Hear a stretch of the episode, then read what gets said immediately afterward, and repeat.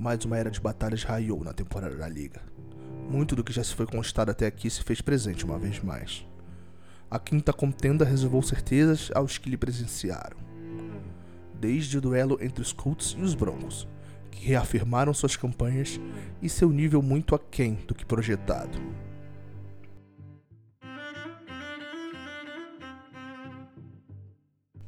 Na Guerra de Londres, melhor para Saquon Barkley, queda para Aaron Rodgers. Em Tampa, o rei triunfou sobre os Falcons de Marcos Mariota. No duelo da noite, os exércitos de Joe Burrow e Lamar Jackson bateram de frente em um dos confrontos mais equilibrados da temporada, decidido por aquele que nunca erra. Quatro chutes, ou melhor, quatro flechadas fatais de Justin Tucker deram a vitória aos Corvos de Baltimore. O Coliseu festejava sua imponência. Os berros que clamavam por seu nome e anunciavam sua magnitude se faziam ensurdecedores em um dos momentos mais emblemáticos da temporada. Não havia um ser vivo naquela arena que não contribuísse com o coro de MVP ao testemunhar simplesmente Josh Allen em mais uma contenda brilhante e impecável dos Bills. No grande combate da Quinta Era, o navio dos invasores de Las Vegas desembarcou para desafiar o homem que nasceu destinado a reinar na liga. Dispostos a sair de Kansas City com uma vitória sangrenta, os piratas liderados por Derek Carr e Davante Adams fizeram de tudo e tentaram até o último instante. Tentaram, mas caíram diante de Patrick Mahomes e Travis Kelce.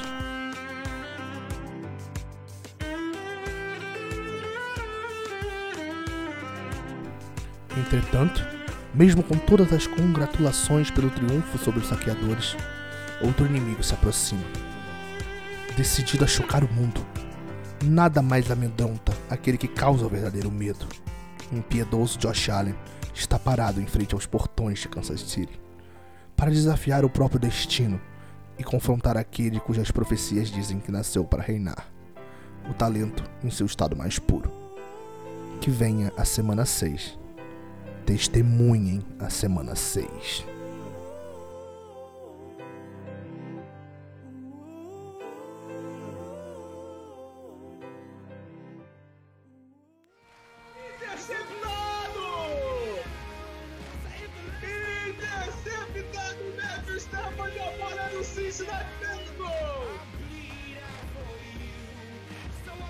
Tem um passe curto, ele tem um passe longo, e principalmente na red zone é muito importante.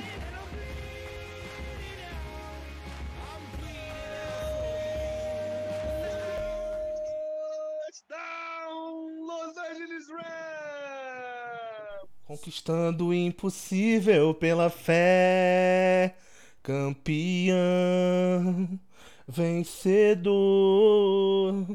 Deus da. Bar- Barros, sabe por que que eu estou começando esse programa cantando Conquistando o Impossível, Barros?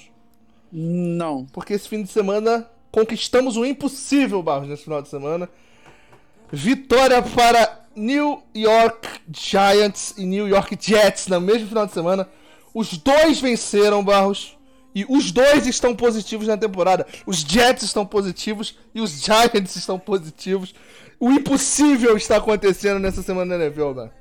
O impossível. Não, Aconteceu. depois de várias temporadas acho que já, já tava na hora, né? O próximo a acontecer é o, é o Lions, provavelmente. É. Não, mas é inacreditável.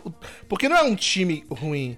São os dois times de Nova York, Barros. Estão positivos na temporada. Os dois venceram no fim de semana. É, o que é inacreditável. Em, em qualquer momento da história da NFL isso é inacreditável. Enfim. É, realmente. É, é- é- uma coisa que é, só os deuses do futebol Eu americano nunca, eu nunca imaginei que eu estaria começando um programa com essa notícia. mano. Eu, não, eu não imaginei que isso um dia fosse acontecer, mas o, o impossível é, é, se fez verdade. E o jogo dos Giants não vai ser o próximo, vai ser o segundo que nós vamos falar, porque antes de falar do jogo dos Giants, vitória contra os Green Bay Packers, nós vamos falar, mas prometemos que vai ser só um pouquinho é, de Colts e Broncos. Eu estou aqui, eu sou Marcela Mave, como vocês já sabem, eu estou aqui com o Gabriel Barros, tá? Bem-vindo, Gabriel Barros. Vamos começar falando de Colts e Broncos.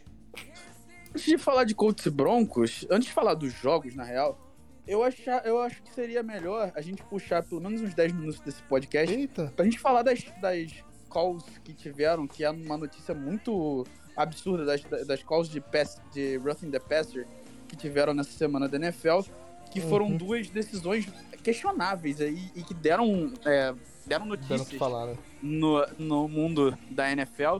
Inclusive, é, eu tenho costume de ir no YouTube e, assistir, assim, os programas esportivos lá de fora, né? É, eu gosto do é, Skip Shannon Sharp, do Undisputed, do lado da, da te- televisão americana.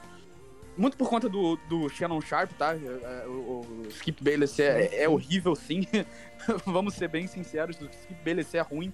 Mas é, o, o Shannon Sharp tem umas opiniões muito boas de NFL. Uhum. É, também porque ele já foi jogador, né? Ex-jogador de NFL, então ele, te- ele, ele tem muita é, opinião muito boa. É, e ele tava falando sobre ess- essas é, duas chamadas de roughing the passer.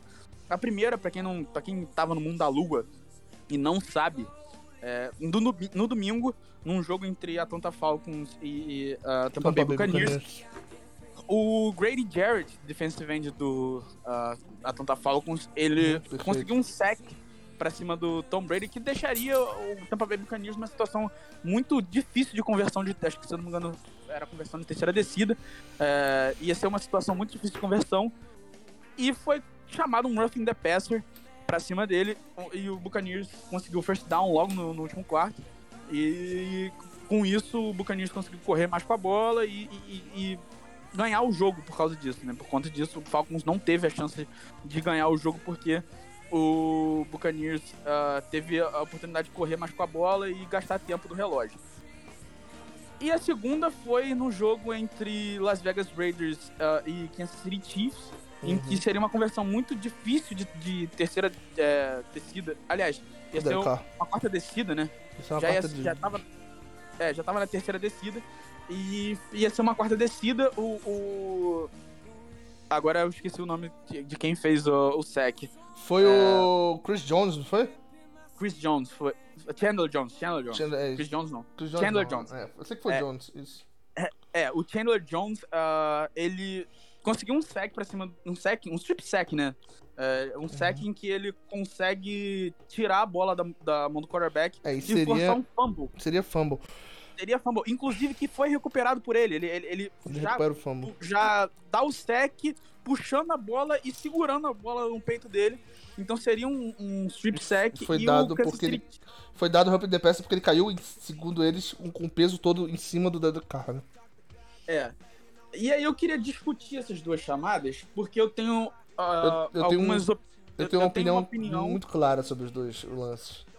É, eu tenho uma opinião, um- uma opinião de cada lance. É, e é, eu, eu ia falar com você primeiro pra você dar a sua opinião, Vamos lá. porque Minha opinião é a seguinte: acho absurdo. é, o- no lance do- do- do- dos, dos Raiders e Chiefs, eu acho que o mais absurdo não foi nem o lance em si. Porque, por ter sido um lance de fumble, é, o lance teria que ser revisto, sabe? Normalmente. Só que o mais bizarro, eu acho que não foi nem a marcação do Roughing the Passer.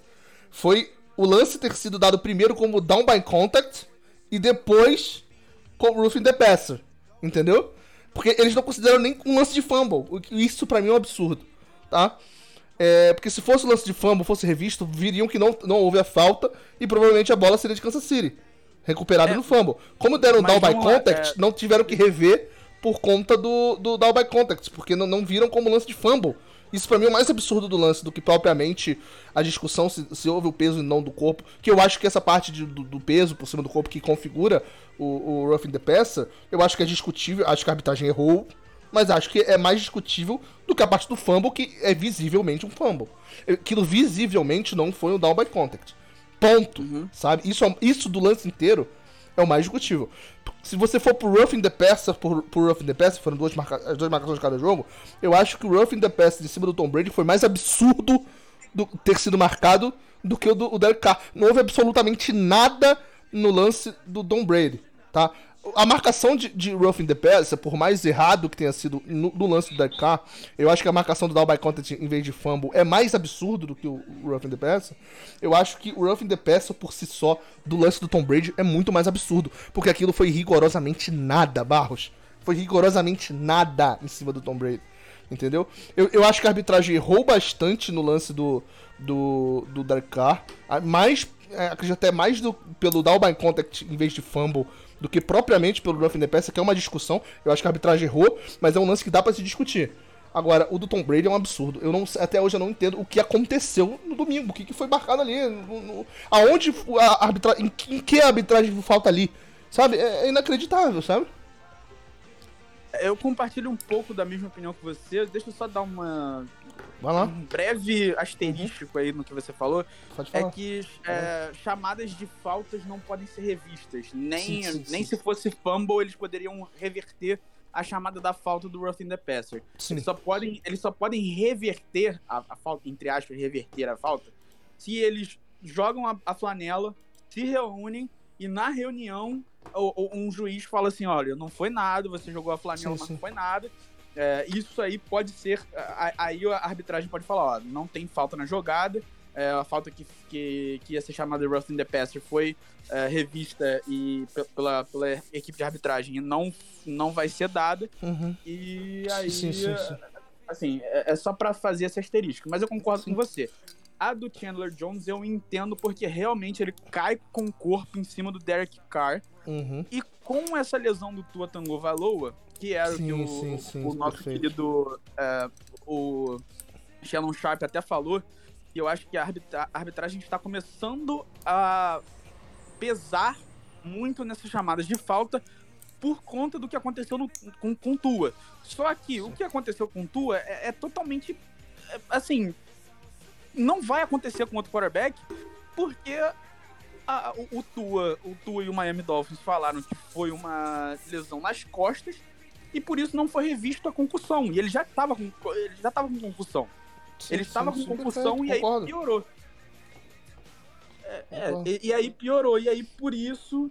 é, Mas a, a chamada do Tom Brady foi absurda. Eu Não. acho que foi Pois é, é, como eu falei, é, é, o, o- do lance do Carr e do, e do Jones, o mais absurdo não foi nem a- o roughing the passer em si, que é discutível, eu acho que foi um erro de arbitragem, mas dá pra, assim, dá pra entender o que foi marcado, por mais que a gente não concorde. O mais absurdo foi ter dado by the con- contact, claramente foi um fumble. E isso pra mim, no lance, é mais absurdo do que a falta em si ter sido marcada, entendeu? O do Tom Brady não aconteceu absolutamente nada ali, cara. É, é, é meio revoltante o que aconteceu ali, porque não, não teve nada, sabe? Tipo, nada, nada. Sim, sim, não, concordo. É, e, e nessa questão do.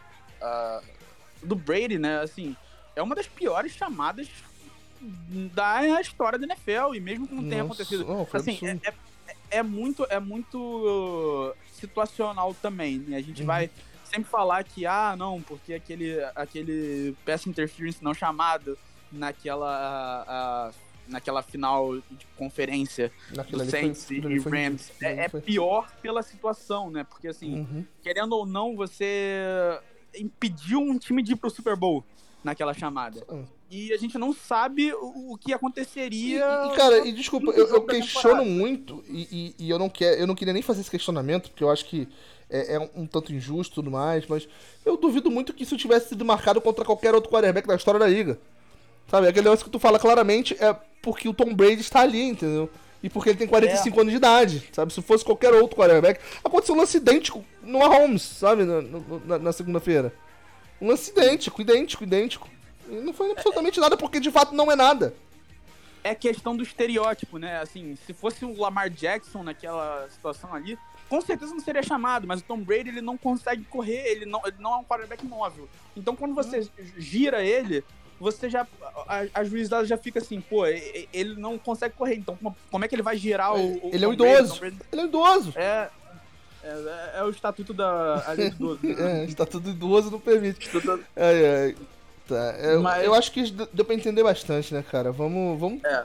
começar. Vamos se, a gente, se tiver mais alguma coisa pra pontuar sobre isso, a gente fala quando falar da- das partidas em si, né, cara? Não, não, não, não, É, não, não. vamos lá. Eu, eu acho que já foi pontuado tudo, tudo que a gente Pensa. poderia foi pontuado. Perfeito. Inclusive, assim, a única última pontuação que eu queria fazer é que já aconteceu isso com o Tom Brady antes, né? Que é é, essa questão do roughing the passer ser chamada. É, e é isso, né? O, o roughing the passer pro Tom Brady ele é Roughing muito the, mais Roughing the. Brady. Roughing the Brady. É, Brady. é. Perfeito. Ah, é, é, é muito triste você abrir a semana e lembrar que você tem que começar por Colts e Broncos, né, cara? Eu, eu não falo isso. É, é, é complicado. Porque é um jogo, querendo ou não, olhando os times, olhando as movimentações, o que se imaginava pro começo da temporada, e olhar o que esses times estão tão, muito abaixo do que se esperava, é, é complicado, né, cara? É bem, bem complicado. É, é, eu esperava bem mais desses dois times. A gente, como um todo, esperava bem mais. São duas equipes que a gente colocou. É, nós fizemos os prognósticos e colocamos os dois como vencedores de divisão. Eu acho que hoje a gente arrisca dizer que nenhum dos dois. Tem chances de nenhum dos dois ir para os playoffs, né? É, esse Colts Broncos foi. Du duro, foi dureza, cara. É, é, é assim, eu vou admitir que na quinta-feira eu cochilei, assim. É, não, eu não vi o jogo, eu só vi. Eu só vi... Teve um jogo do Miami Heat. É, teve um jogo do Miami Heat, e aí eu. Logo depois que acabou o jogo do Miami Heat pré-temporada, eu já deitei, assim, e cochilei. Porque na hora que eu liguei uh, no uhum. Broncos e Colts, estava 6 a 6 no, no segundo quarto, e eu vi, assim, uns 3 minutos de jogo já me deu vontade de dormir. Eu não tava, é, tava é, horrível. Cara, quinta-feira pra mim já é um dia um pouco complicado pra assistir o, o, o Thursday Night Football, porque tem dias, e aconteceu nesse final de, nesse jogo, e aconteceu também no, no Chiefs e, e Chargers, que é um jogo que eu, eu esqueci completamente, que é quinta-feira esqueci completamente e não assisti. E depois ter que buscar compacto, essas coisas pra ver e tal, e, e, e tudo mais, porque eu esqueci mesmo que era quinta-feira que tinha jogo. E, e foi esse caso. E quando eu fui procurar para ver Broncos e Colts, eu, caraca, cara, por que, por que, que eu estou perdendo meu tempo? Já sabendo é. que esse jogo foi ruim. Entendeu? É. É, é, esse sentimento foi esse, é a minha angústia. É mais ou menos isso mesmo. Aí eu, eu liguei ali no overtime, eu cochilei, acordei assim, já. Absurdo. É, com o overtime já praticamente para rolar. Aí eu vi o, o, o, overtime. O overtime não foi, assim, tão ruim assim quanto foi o resto do jogo, sabe? mas mesmo assim é muito ruim, foi muito Nivelado ruim. Por baixo, é um né? jogo que não teve, não teve touchdown. Foram quatro field goals pro, pro é, Indianapolis Colts e três field goals pro Denver Broncos. Nossa, é bizarro. Isso é inacreditável, é isso é inacreditável. É, e o, o meu que é reserva da, da, nossa liga, né, que a gente sempre cita aqui, é o é o, o kicker do Broncos, né? É o meu reserva. Então... Enfim, eu acho que melhor falar, vamos, vamos, pro jogo do, vamos pro jogo de Londres, né? Que eu acho que vale um pouco mais a pena da gente conversar, da gente falar. Que é o jogo entre New York Giants e Green Bay Packers. Vitória, Jogaço. vitória do Green Bay, vitória, perdão, de, de, do New York Giants de virada, 27 a 22. E o Secon Barkley vai ganhar algum prêmio no final da temporada, cara, impressionante. E digo mais, o, o head coach dos, dos Giants nesse momento, para mim, é, à frente dos demais o prêmio de melhor técnico da temporada, tá? É, eu estou com você, eu estou com você. Inclusive, eu tava falando num grupo que eu tenho de NFL, né? Que você não é, me bota? De NFL, né? Que triste isso, é, você não me botar nesse é, grupo. Porque, é Brincadeira, outro, vamos. É outro fantasy ali também, aí é, a gente fica discutindo mais fantasy do que coisa. Mas a gente às vezes conversa no meio do jogo. E a gente tava até falando isso. Eu falei que o, o, Brian Debo, o trabalho do Brian Debo é incrível nesse início de jogo. Pra mim é o favorito se acabasse hoje a temporada, era. Melhor era treinador disparado. Técnico da temporada, sim. É, é, muito difícil de tirar, eu acho pra mim, muito difícil tirar esse. esse... Eu, só não, eu só não coloco. É... Eu só não coloco os Giants, tá? É, é, cravo aqui como um time que tem pretensões, sabe? O um time que, que vem forte por uma disputa mesmo na divisão. Eu acho que falta, falta um quarterback, cara. Falta, falta um quarterback. O Daniel é. Jones não me, não, me, não me dá confiança de olhar pros Giants e falar, pô, esse time é competitivo pra chegar um Super Bowl, sabe? Principalmente numa divisão que já é complicada por si só, sabe? Se tivesse um, um quarterback, eu acho que esse time dos Giants voava. É, concordo. E aí entra muito do Brian Debo saber utilizar o, Daniel Jones, né? É, eu tava vendo um vídeo do Anteno Curti no YouTube e ele até falou sobre isso, e eu concordo com a, com a análise dele, em que ele fala que o, uhum. o Brian Debo, ele usa muito, muito o Saquon Barkley, é, e usando muito o Saquon Barkley, ele usa muito o Daniel Jones em situação de play action, em situação que ele tem que ele corre para fora do pocket. É, porque o Daniel Jones, em leitura de dentro do pocket, é muito ruim, é muito fraco. Mas fora do pocket, ele, ele não tem uma leitura tão ruim assim. Ele, ele não tem tantos fumbles. Então ele não comete turnovers e ele é efetivo. É o que ele foi no, no, no domingo contra a defesa do Green Bay Packers, que é uma boa defesa, É. Perdão, ele foi efetivo, né? é, ele foi efetivo e lançou para é, 217 jardas, 21 de 27 em, em tentativas de passe. É, correu para 37 jardas em 10 tentativas, não é uma efetividade, efetividade mas para um quarterback, 3,7 jardas por, por tentativa é uma, um, um número ok ali. Então, assim, você é, tem. Ó, o, o, Daniel Jones está fazendo um trabalho ok. É um quarterback, para mim, mediano ali. É, você, ele é igual o Garópolo. Você ganha jogos apesar dele. Assim, é, é um cara que por mais que você, uh, você ganhe jogo apesar dele, mas ele contribui. Eu acho, eu acho ele pior. Eu acho que ele é pior que o Garoppolo. Eu acho que esse time dos Giants, por mais competitivo não, que esteja, está sendo, eu não vejo o Daniel Jones nem com esse time jogando bem, chegando no, no Super Bowl da vida como o Garoppolo já chegou. É, não, tudo bem. Aí eu não vou, eu não vou discutir essa questão de ah, Mas ele pode melhor, calar minha boca, tá? Ele eu acho, eu acho que eles estão na mesma prateleira, entendeu? Sim. sim. É, o Daniel, o, o, o é porque o problema, o Barros, é que eu não quero entrar nessa discussão aqui agora, mas você acha o, o James Winston melhor que o Matt Ryan, cara? É, mas aí a, a, temporada, a temporada do Matt Ryan não me faz acreditar que ele seja um quarterback de elite Atualmente. Mas o James Winston também não é. E nenhuma temporada da carreira dele me faz achar que ele é melhor que o Matt Ryan. Na última, na última, temporada, antes de se machucar, ele tava bem. Mas tava ainda bem. assim não me faz e, achar e que ele é melhor que o Matt Ryan. É, essa temporada é muito difícil de analisar do James Winston. E o James Winston foi um, é um cara que lança pra, pra muitas jardas, muito touchdown. Ele, ele é um quarterback muito vertical. Ele tem problema com turnover, ele tem problema com turnover. Eu acredito que ele tenha cortado um pouco é, temporada passada, quando ele tava saudável, ele, ele não tava lançando interceptação. Ele lançou, acho que, duas interceptações na temporada. É, três interceptações, 14 touchdowns. Vamos passar. Então eu acho. Eu acho, deixa eu, eu acho deixa eu só passar os números do. do fazer. Só passar os números do, dos quarterbacks do jogo, Barra, desculpa interromper. 21 de 27, 217 jardas para Daniel Jones, não lançou nem touchdown nem interceptação. Uh, e Aaron Rodgers é, é 25 de 39, 222 jardas, 2 touchdowns e nenhuma interceptação. Jogou bem o menino Aaron Rogério, né? É, o Aaron Rodgers, é, ele precisa de recebedor. Infelizmente, ele precisa de recebedor. É, esse time do Green Bay Packers não vai a lugar nenhum. Porque o corpo de recebedor, o melhor recebedor do corpo de recebedor é o Alan Lazard, que é um recebedor mediano. Eu vou dizer que é um recebedor mediano. E o segundo melhor é o Randall Cobb, que em eu 2022, posso... o seu segundo melhor recebedor, seu Randall Cobb, é sacanagem. Eu vou corrigir você, pra mim o melhor recebedor de Green Bay Packers é o running back, cara. Esse é o problema, os dois running backs recebem melhor que, que os wide receivers. Os caras são... Eu não, cara, eu não sei, eu, não sei eu, eu tenho eu mais segurança que se eu lançar uma bola pro AJ Dillon, ele vai, ele vai pegar mais do que o Lazard, cara. Eu tenho, eu tenho, eu tenho sérias... sérias... É. Aí, aí eu posso até concordar com você, mas é, não é utilizado porque. Porque se, se, você usar os dois é como recebedores, eles não vão correr. É, é, é, um avanço muito curto, sabe? É, é, é são, são jogadores que não são assim. Uhum. eles são bons, são bons jogadores. O Aaron Jones e o AJ Dillon são bons jogadores. Mas eles não são, por exemplo, um Camara ou um Christian McCaffrey. Que é assim, que Nenhum você deles... pega a bola dele, ele, ele no backfield, se ele pegar a bola no backfield recebendo, não tô falando, nem falando de correndo, recebendo, ele vai fazer acontecer.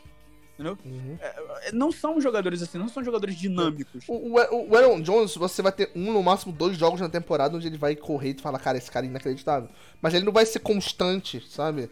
Como, é. como o, o Josh Jacobs, por exemplo, esse final de semana, sabe? Como vários outros, sabe? Sim, sim. Não, concordo com você.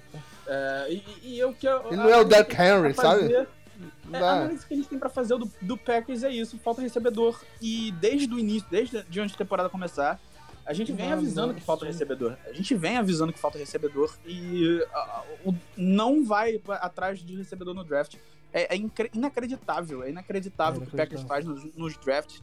Eles sempre é, escolhem jogadores de posições que eles já têm, eles não precisam. Então é, é, inacreditável o trabalho que o general manager faz com o Green Bay Packers. É, esse time com o Aaron Rodgers é, se salva porque tem o Aaron Rodgers, né? É um, um, time que ganha por causa do Aaron Rodgers. Perfeito. Se não fosse o Aaron Rodgers, estaria em 0 de 5, 0 5 nessa temporada.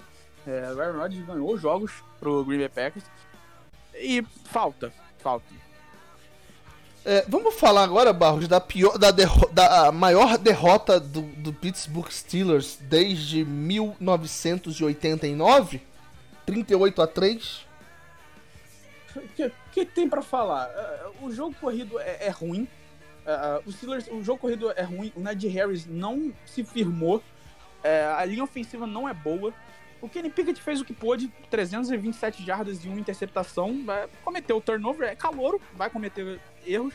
Mas 325 jardas, você vê que ele lançou para 325 jardas, completou 34, é, 327, perdão, jardas, completou 34 passes. O time do Bills era melhor e é, o Steelers é, é time de tanque mesmo, não tem muito o que fazer. E Josh Allen é absurdo.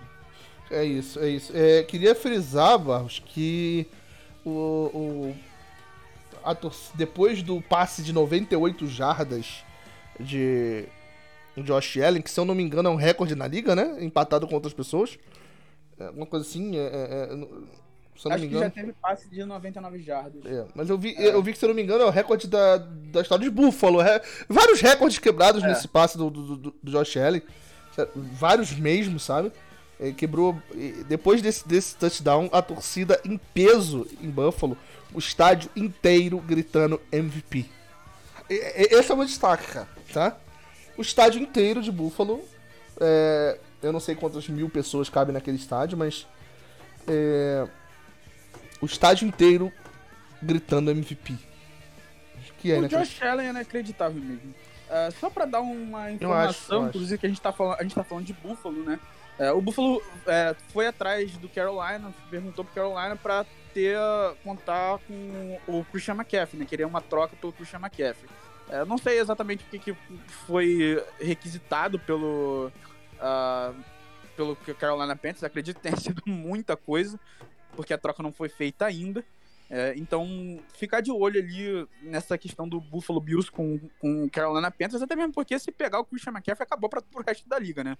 Vamos ser bem sinceros. Cara, que é o, seria o melhor time da liga por muito. Já é o melhor time.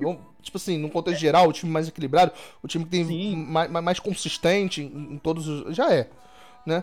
Agora, Sim. para pra imaginar um mundo onde o Christian McCaffrey vai para os Bills e, sei lá, eles assinam com o Odell Beckham Jr eu, eu, eu, não sei se eles vão assinar com o Odell Beckham Jr., porque esse, esse Cara, enquanto o Odell, é enquanto o Odell estiver fora, sempre há essa possibilidade, cara.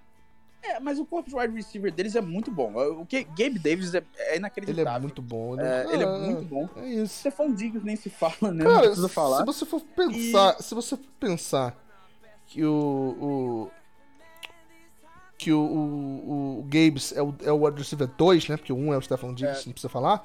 Talvez ele seja um dos melhores wide receivers 2 da liga, né?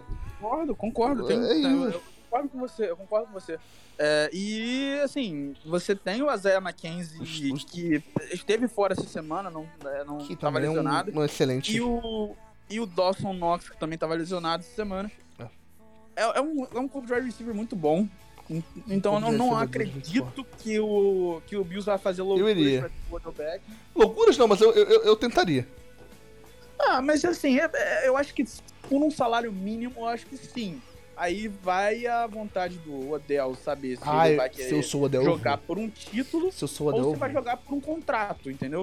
Um se eu sou o Odell, eu vou. Você... Se eu sou o Odell, eu vou porque. Até um porque. Não, se, se, eu sou o Odell, eu vou. Até porque, se você parar pra pensar, se, se eu sou o Odell, eu penso, pô, se eu vou jogar uma temporada só pra conseguir um título de novo, se eu saio de, do, dos Bills com dois títulos em dois anos, eu consigo um contrato depois. Ele consegue com certeza um contrato depois. É, a gente, mas a gente não sabe o que passa na cabeça do Odell, né? Vamos não, o Odell é meio, meio coisado das ideias. É. É. E aí. É, é, basicamente é isso. Eu não vou, eu não vou entrar muito na, na discussão do Odell. É, o que, a análise que a gente tem pra fazer de Buffalo Bills e, e, e, Pittsburgh Steelers é essa. É um time muito bom, um time muito ruim se enfrentando. É verdade. Cara, e, e lembro que no programa passado eu falei que eu ia, eu ia deixar a defesa dos Rams em vez da defesa dos Steelers, porque, enfim, contra Buffalo. A defesa dos Steelers pontua mais que a dos Rams na nossa liga, então eu, eu me ferrei. Mas eu teria me ferrado de qualquer forma, porque. Vou explicar ao pessoal como foi a situação da, da minha partida do, do Fantasy. Eu estava 40 pontos atrás, lembrar pessoal mais uma vez que a nossa pontuação é diferente, ela é mais larga. Então é, é, mais difícil de prever, porque um jogador ele pode jogar mal e fazer 15 pontos, ou ele pode jogar bem e fazer 300. Né? A nossa pontuação é mais, é mais larga. E eu estava 40 pontos atrás do meu oponente até o fim dos jogos de domingo. Faltava para mim Travis Kelsey, que fez 4 touchdowns na partida. Só que o meu adversário, e o Travis Kelce fez mais de 100 pontos, só que o meu adversário faltava um jogador também. Infelizmente, o jogador que faltava para o meu adversário foi Devante Adams. E aí eu tomei uma, uma coça inacreditável. Porque o Devante Adams jogou para caralho. É, é. essa a história. É, vamos, vamos. É isso, cara. E, e, vamos só recapitular, já que a gente falou do, do Josh Allen pra gente mudar de jogo, Barros. Quem é o. Quem é o, o número um hoje na disputa pelo MVP, na sua opinião? Olha, uh, não sei, eu tenho. Eu acho que eu vou dar pro. Uh, cuidado, Bah, cuidado, Bah. Essa frase vai ficar estranha. Eu acho que eu vou falar que o meu MVP é o Josh Allen mesmo, porque. Nesse momento, né? É, é, é, Philadelphia essa semana deu uma recaída, por mais que tenha vencido, né? É, deu uma recaída e 400 jardas é muita coisa pra uma semana. Perfeito, cara. Eu acho que tipo, a, a disputa ela tá nesse momento muito clara entre os três que a gente já vem falando bastante. É, o Lamar Jackson, o, o, Julian Hurts e e o Josh Allen. Só que eu acho que e eu acho que o Mahomes está chegando perto depois desses dois últimos jogos, né? Contra os Raiders e contra os. Bem, contra os Raiders ele nem jogou muito, mas ele foi bom a ponto de vencer o jogo. Ele foi lá e venceu. Né? Então. Mas ele, ele, ele, Acho que principalmente depois do jogo de tampa, ele dá uma aproximada porque ele é o Mahomes, né? É, em contrapartida, eu acho que muito por conta do, do, da partida do Lamar contra o. Contra. A gente vai falar dela também, né? Essa partida do Lamar contra, contra os Bengals não ter sido uma partida extraordinária. Ele jogou bem, venceu, mas em alguns momentos ele é, é, ficou devendo, né? E e o Julie Hurts também, pouco, pouco foi, foi. Ele não foi o Julie Hurts dos outros jogos contra, contra a Arizona, né? Então, pela partida extraordinária, sim, do, do Josh Allen, eu acho que ele dá um passo à frente dos outros, pelo menos. Vai ser uma disputa semana após semana, né? Mas eu acho que nessa semana o que a gente tem é o Josh Allen um pouco mais à frente, esses dois abaixo e o Patrick Mahomes chegando da, da brincadeira? Eu acho que é, é, a leitura que eu faço dessa semana agora? É, não, concordo. É, e um passo de 98 jardas, te, te, quando tu já é cotado para ser, te joga lá no alto, né? É impressionante. Uh, Chargers e Browns. Vitória aí dos Chargers, Chargers que agora estão positivos na temporada após essa derrota 3-2. E 2-3 pro Cleveland, né? Uhum. Que graças a essa derrota de Cleveland, o jogo do, de domingo à noite é, valeu a liderança né, da, da, divisão, né? E os Chargers, que numa divisão onde é, o Chiefs está jogando mais do que a gente esperava, ou o Patrick Mahomes está fazendo por onde, e os outros três times estão abaixo do que se esperava, o Chargers está começando a galgar alguma coisa aí, já está começando a dar uma afastada, principalmente com a derrota de Denver. Né? Sim, sim. É... é, é porque o Chargers agora, o Justin Herbert parece estar saudável. É, tá, hum. tá melhor depois daquela. Daquela bobagem que essa City, que ele quase ferrou ah, eu, todo. Eu esqueci de citar só uma coisa, Barros, antes da gente passar pro jogo, só, só uma informação mesmo rápida. É, 20 de 31, 424 jardas, 4 touchdowns e uma interceptação. Josh Allen na partida, pontos né? estilos. É, é. Já pra gente passar nessa base de números, tá? Pra você falar do, do Josh Herbert, eu já vou passar o, o, os números dele também no jogo. E o Justin Herbert, ele teve 22 de 34, 228 jardas e um touchdown. E o nosso querido Jacob Brissett, 21 de 34, 230 jardas, um touchdown e uma interceptação. Uh, não, não sei, né? não, não tem muito o que falar. O Justin Herbert está melhor. Austin Eckler voltou a, a, a, jogar bem na temporada, 173 jardas, um touchdown. E do lado do Browns, assim, é, é complicado você querer alguma coisa com o Jacob Brissett quarterback. É, isso, o Portuga, eu, eu, me vi sendo Portuga falando isso, né? Porque parecia ele ano passado.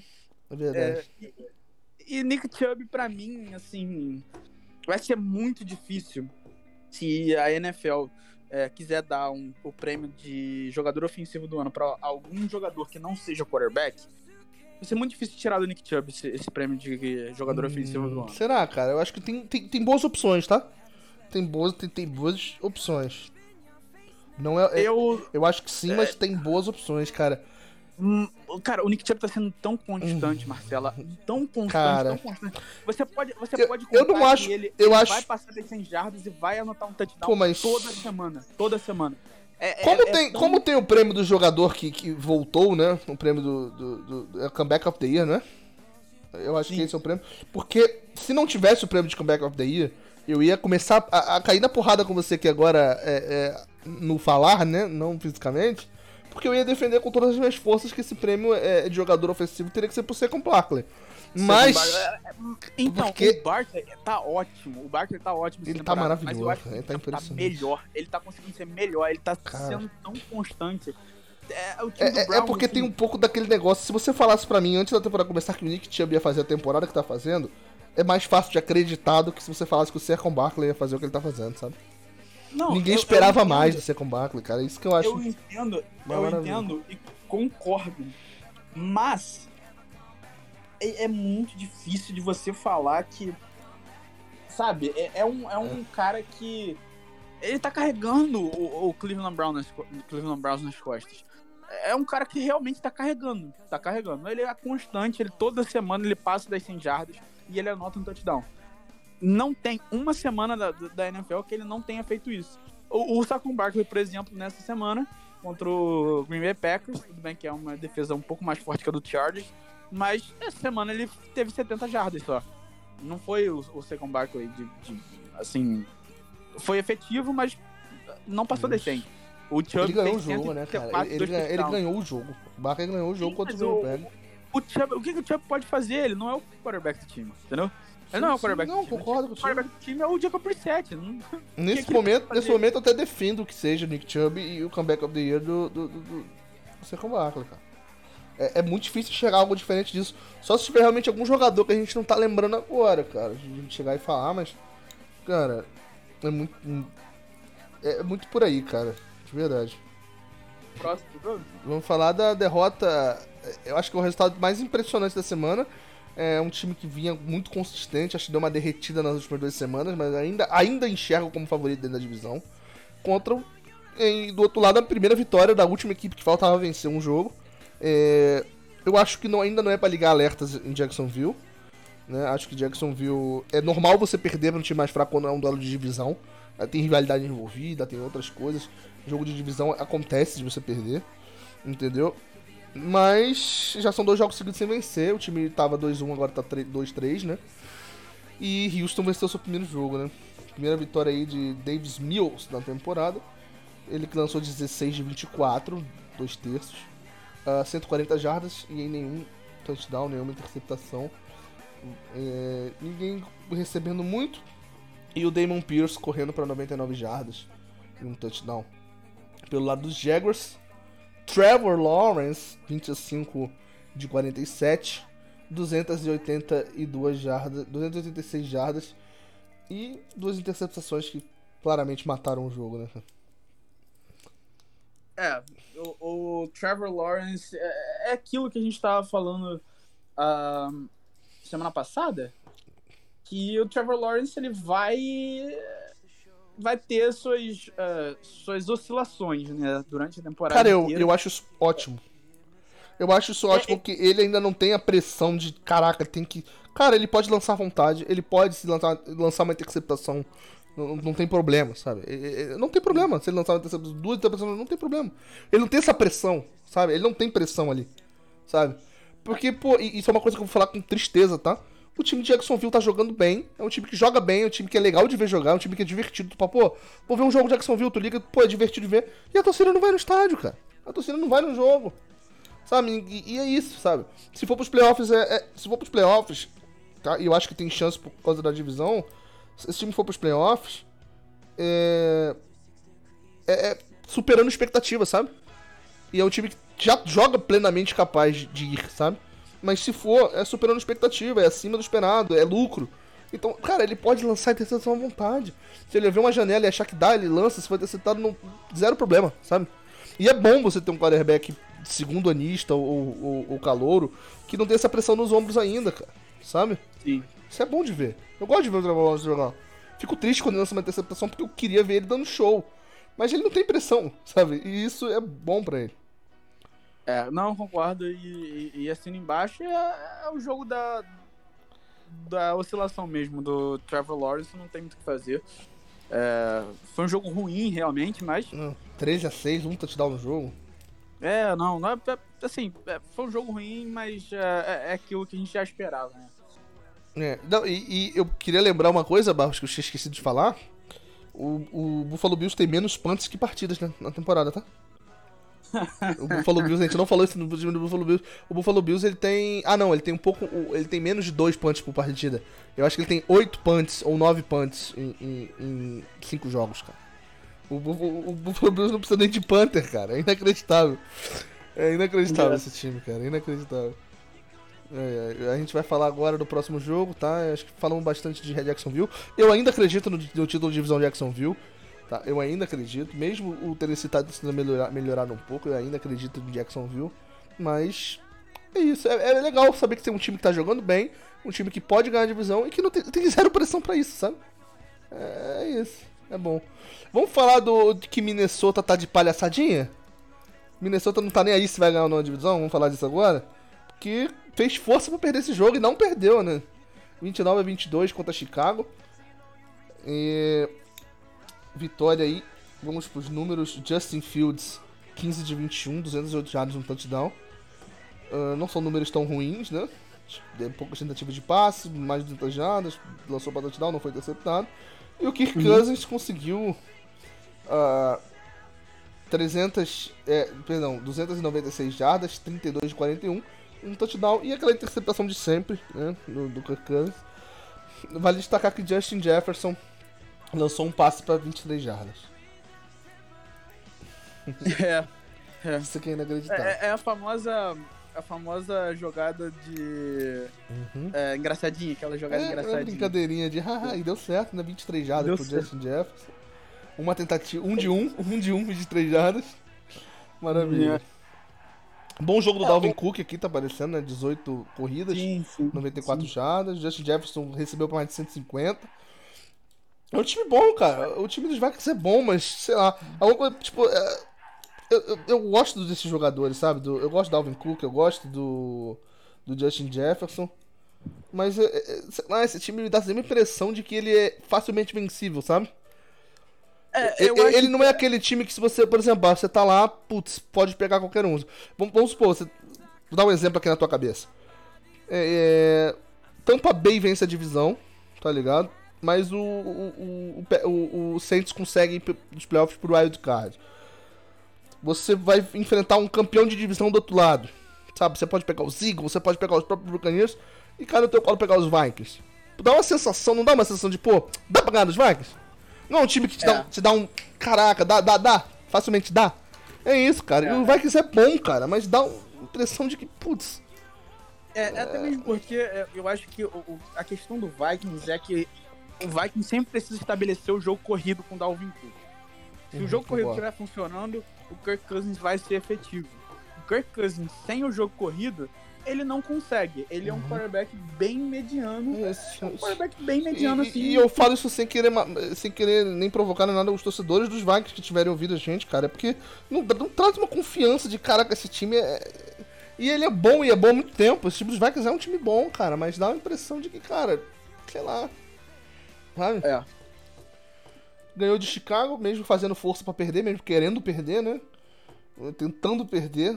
Inclusive, é, destacar que os, os Bears chegaram a estar vencendo por 22 a 21 é, depois do field goal do maior jogador de futebol americano de todos os tempos, que chama-se Cairo Santos. Hum. né? Aí depois do, do, do field goal do Cairo Santos, aí depois os Vikings foram buscar a virada final, mas conseguiram tomar essa viradinha de 22 a 21 perto do fim do jogo. E, tipo assim, é uma vitória que se esperava que os Vikings iam ter. Os Vikings são, nesse momento, na minha, na minha visão, eu acho que a sua também, é, o favorito nessa, dentro da divisão inteira. Acho que hoje é mais time que os Packers. É, por mais que os Packers ainda tenham muito aquele medo que os times têm de enfrentar os Packers, enfrentar os Rodgers, eu acho que como time é mais sólido. É uma vitória que se esperava. O que não se esperava é que eles iam tomar 9, 9 a 0 no terceiro quarto e deixar os, os, os, os Bears encostarem no placar, né, cara? E, e é isso. Acho que basicamente é, é isso. Vitória esperada, o time, time tentou se complicar, mas ainda conseguiu vencer e 4-1, segue forte. Sim. Exatamente. Eu, eu faço das suas palavras as minhas. E aí a gente passa pro próximo jogo. A gente passa pra Yeah. 29 a 0. New England Patriots e Detroit Lions.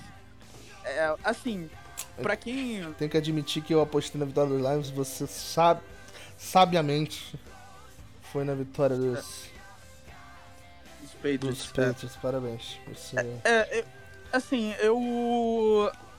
Eu achava que o. O jogo seria um tiroteio, né? Como eu falei pra você.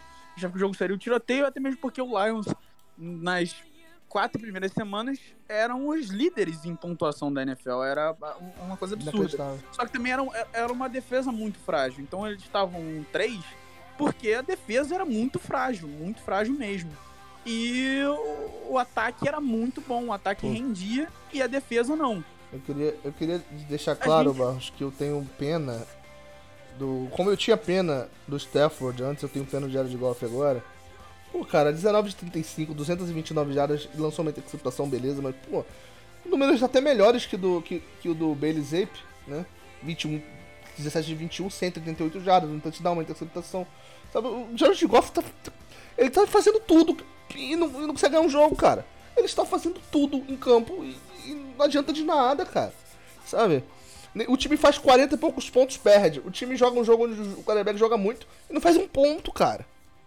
Inacreditável, cara. Inacreditável. É, É muito, é, realmente inacreditável. muito Eu tenho muita pena de Jared Goff, cara. Muita pena. E assim, é um, é um time que é muito frágil. A gente sempre viu que a gente entende que o Detroit Lions é muito frágil. Só que o que, o que fez a, a- o- jogo ser desse jeito foi o- Bill Belichick. Tipo, eu, Bill eu, Belichick eu, eu não vi, eu não vi nada desse jogo, tá? Só tô olhando números, é, conjecturando. Mas os outros jogos eu acompanhei alguma coisa. E nenhum desses quatro jogos tava um 3, né? E nenhum desses jogos, os Lions jogaram mal, cara. Eu não sei se jogou mal esse jogo, eu não vi nada realmente sobre a partida. Acredito que por ter sido 29 a 0 deve ter jogado muito mal. Mas o Jared Goff me parece ter jogado bem, os números mostram que ele jogou bem. E, cara, é, é inacreditável pro, pro- pro- Detroit, sabe? E é um time que a gente olha com toda a certeza do mundo de que é melhor do que o time do, do- do ano passado. Que já era melhor do que do ano anterior. O time é melhor ano após ano, vai sempre melhorando e não sai do lugar, cara. Isso é, isso é, pô, isso é revoltante. Até pra quem não torce pros Lions, eu não torço pros Lions, é revoltante, cara. É, é a questão da comissão técnica, né? Assim, acho que muito vai, vai, vai muito da comissão técnica. E a comissão técnica do Vikings, do Vikings, perdão, do Lions, Uhum. não é, sabe, não é ah, não é boa e o, o Patriots ganhou porque foi mais efetivo que, o, que os Lions e eu acho que passa muito da, do Bill Belichick nesse jogo. O Belichick foi realmente muito é, muito bom, sabe, muito bom nesse jogo. Perfeito. Ah, O Bill Belichick é. Qualquer coisa, qualquer elogio que a gente fizer ao Bill Belichick é, é pouco, pelo, pelo que ele pode, pelo que ele é, né? É, é inacreditável. Ah, vamos pro. Para a vitória de Nova Orleans frente a Seattle Seahawks. É, 2 de 3. Duas equipes que, apesar do placar, eu vi alguma coisa desse jogo. Não foi um jogo maravilhoso, principalmente porque as defesas pouco funcionaram. Os ataques tiveram relativa facilidade. Né? Duas defesas que, pra mim, pô, hoje, pensando nas lesões que tem o time de Nova Orleans, as defesas eram muito melhores que os ataques e os ataques conseguiram fazer o que fizeram com as defesas, né? É inacreditável. É. É, é inacreditável. É, é, o, o que. Eu, eu não vi esse jogo, vou ser bem sincero com você. Eu tava. é, Tinha um churrasco, coisa. é, de- Eu, eu estava de- vendo, do- eu meu- estava vendo Buffalo Bills e Pittsburgh Steelers. é, eu, eu, tava, eu tava no churrasco de despedida do meu primo, que é, foi morar em outro estado e tal. Então, é, eu não vi esse jogo, mas eu vi os highlights, é, principalmente. E me parece que finalmente o Pete Carmichael entendeu como mexer nesse nessa ataque do Saints. porque o ataque funcionou muito bem. Eu não sei até que ponto isso é a fragilidade defensiva do Seattle Seahawks Eu e até posso. que ponto isso é, isso é o, o Pete Carmichael chamando melhor o jogo. Mas pelo que deu pra entender, ah, o Carmichael entendeu que o, o jogo corrido do Saints é muito importante. É, Eu o posso, eu posso, correu nove- eu posso te dar uma informação, Barros? Só pra você ter uma, Ah. uma noção de uma coisa. O Geno Smith lançou 16 de 25. Um pouco. Por uma, por uma tentativa mais de passe, seriam dois terços, né? Ah, 268 jardas, 3 touchdowns e uma interceptação. São os números de, do Geno Smith, tá? No jogo. Na semana 7, os Saints enfrentam o Joe Ari- Burrow. Ah, Não, ah, não. na Ah, semana Arizona. 7, Tá. os Saints enfrentam Arizona Cardinals em Arizona na volta de DeAndre Hopkins. Só isso que eu digo pra você. É, não, não, assim, eu não vou nem falar nada, mas é, deixa pra, pra esse jogo pra gente analisar Na depois. semana que vem a gente analisa os prognósticos. Mas Mas- aí, voltando a falar do Pete Carmichael, que acho, acho que ele entendeu o que, que tem que ser feito no ataque do Saints, porque ele, ele chamou 23 corridas pro Alvin Kamara, 9 corridas pro Taysom Hill, 9 corridas, corridas pro Mark Ingram e 7 pro Andy Dalton, inclusive, é, eu acho que a maior parte desses, dessas 7 corridas do Andy Dalton foram mais scramble, né? É, mas é, o, o, o, Andy Dalton não passou muito, muito a bola, porque ele não precisa, ele não tem que passar a bola. É, ele não tem que passar a bola. Mas deixando claro É, que o Andy Dalton tentou o mesmo. um- uma tentativa a menos de, de, de passe do que o, o Dino Smith. Acertou ao mesmo tanto, com, com uma tentativa a menos, né? 16 de 24, 16 de 25 pro Dino Smith, né? E das 260 268 jardas pro Dino Smith, 187 pro Andy Dalton, que lançou também uma interceptação. É, o, o Dino, o que aconteceu com o Dino Smith é que ele queimou a defesa do, do Saints Sim. é, com a, a bola longa pro. a- pro Tyler Lockett. Tyler Lockett. Ele queimou o- a defesa do Saints duas vezes com a bola longa pro, pro Tyler Lockett. A defesa a secundária do Saints não tá muito bom, bem essa temporada. É, já teve problemas na secundária. Muito porque, por conta de lesão também, o Marcus, o Letmore, né, o, o Marcus Letmore, ele tá tendo problemas de lesão, o Adibo, o Posto Adibo teve problemas de lesão, ah, o Calouro, que é o... ah, agora eu... me fugiu o nome dele, Uhum. é, vou tentar ver aqui se, se até ele jogou é, essa, esse jogo, Importante mas frisar. acredito... Importante acredito frisar que- também que além das, das mais de 100 jardas, tanto do Dyson Hill quanto do Alvin Kamara correndo com a bola, é, quase, quase 100, né? 91 jardas de recepção do Alvin Kamara em 6 em seis tentativas de recepção. É, em 6 recepções, na verdade. E mais o Cruz Olave também com 54 recepções. É, 4 recepções, perdão, 54 jardas. E um touchdown de recepção também do Olave, né? É, só pra falar, assim, que é, o, o Marcus May também é, tá questionável, é, que era o, o safety. O PJ Williams foi, foi colocado no, no injury reserve, que é o cornerback. A Lonte Taylor, que é o calor que eu falei. Então a secundária do Saints já tá bem, assim, bem esmiuçada, né? Então o Dino Smith, sabendo disso, já foi atrás do... ah, da secundária, pra queimar a secundária do, do Saints. É, então, foi, foi um jogo muito bom do Dino Smith. Ele faz o que ele precisa e ele sabe as armas que ele tem. Então, é, basicamente foi Cara, isso. Mas Foi um jogo do Tyson Hill, né? O Tyson Hill, ele, ele correu pra 112 jardas, 3 touchdowns, ah, deu um passe no jogo inteiro e foi um touchdown de 22 jardas. Ele deu um passe só pra touchdown e o Tyson Hill ainda recebeu... é, Não, não teve recepção no jogo. O Tyson Hill jogou, jogou demais, cara. Tyson Hill... jogou muito. Não, ele jogou, ele realmente jogou muito. Muito, muito. É, e foi, foi por causa dele que o, que o Saints ganhou. E, e eu acho que ele Com vai certeza. ser mais envolvido no ataque, principalmente nessa questão de play action e passe, sabe? Porque é, Uhum. pegou muita Tem defesa que- desprevenida. é, dá- é, Não, e quando o Michael Thomas voltar, acredito que os Saints vão ficar bem competitivos. É, o Michael Thomas já volta na próxima semana, inclusive, contra o Cincinnati Bengals. É, contra o Joe Burrow. Isso. O Joe Burrow que você pode não concordar, eu acho que você não concorda, Barros, mas ele claramente é melhor que o Justin Herbert. Vamos Eu pra acho, mas ok. Jets e, e Jeffs Dolphins. Miami 17, Jets 40, conquistando o impossível pela fé, né? Os Jets estão 3-2 na temporada.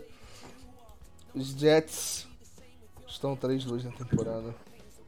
Vou repetir isso muito porque isso é inacreditável. E foi disputado, se você ver, ó. Os Jets fizeram 5-0 ao final do primeiro quarto.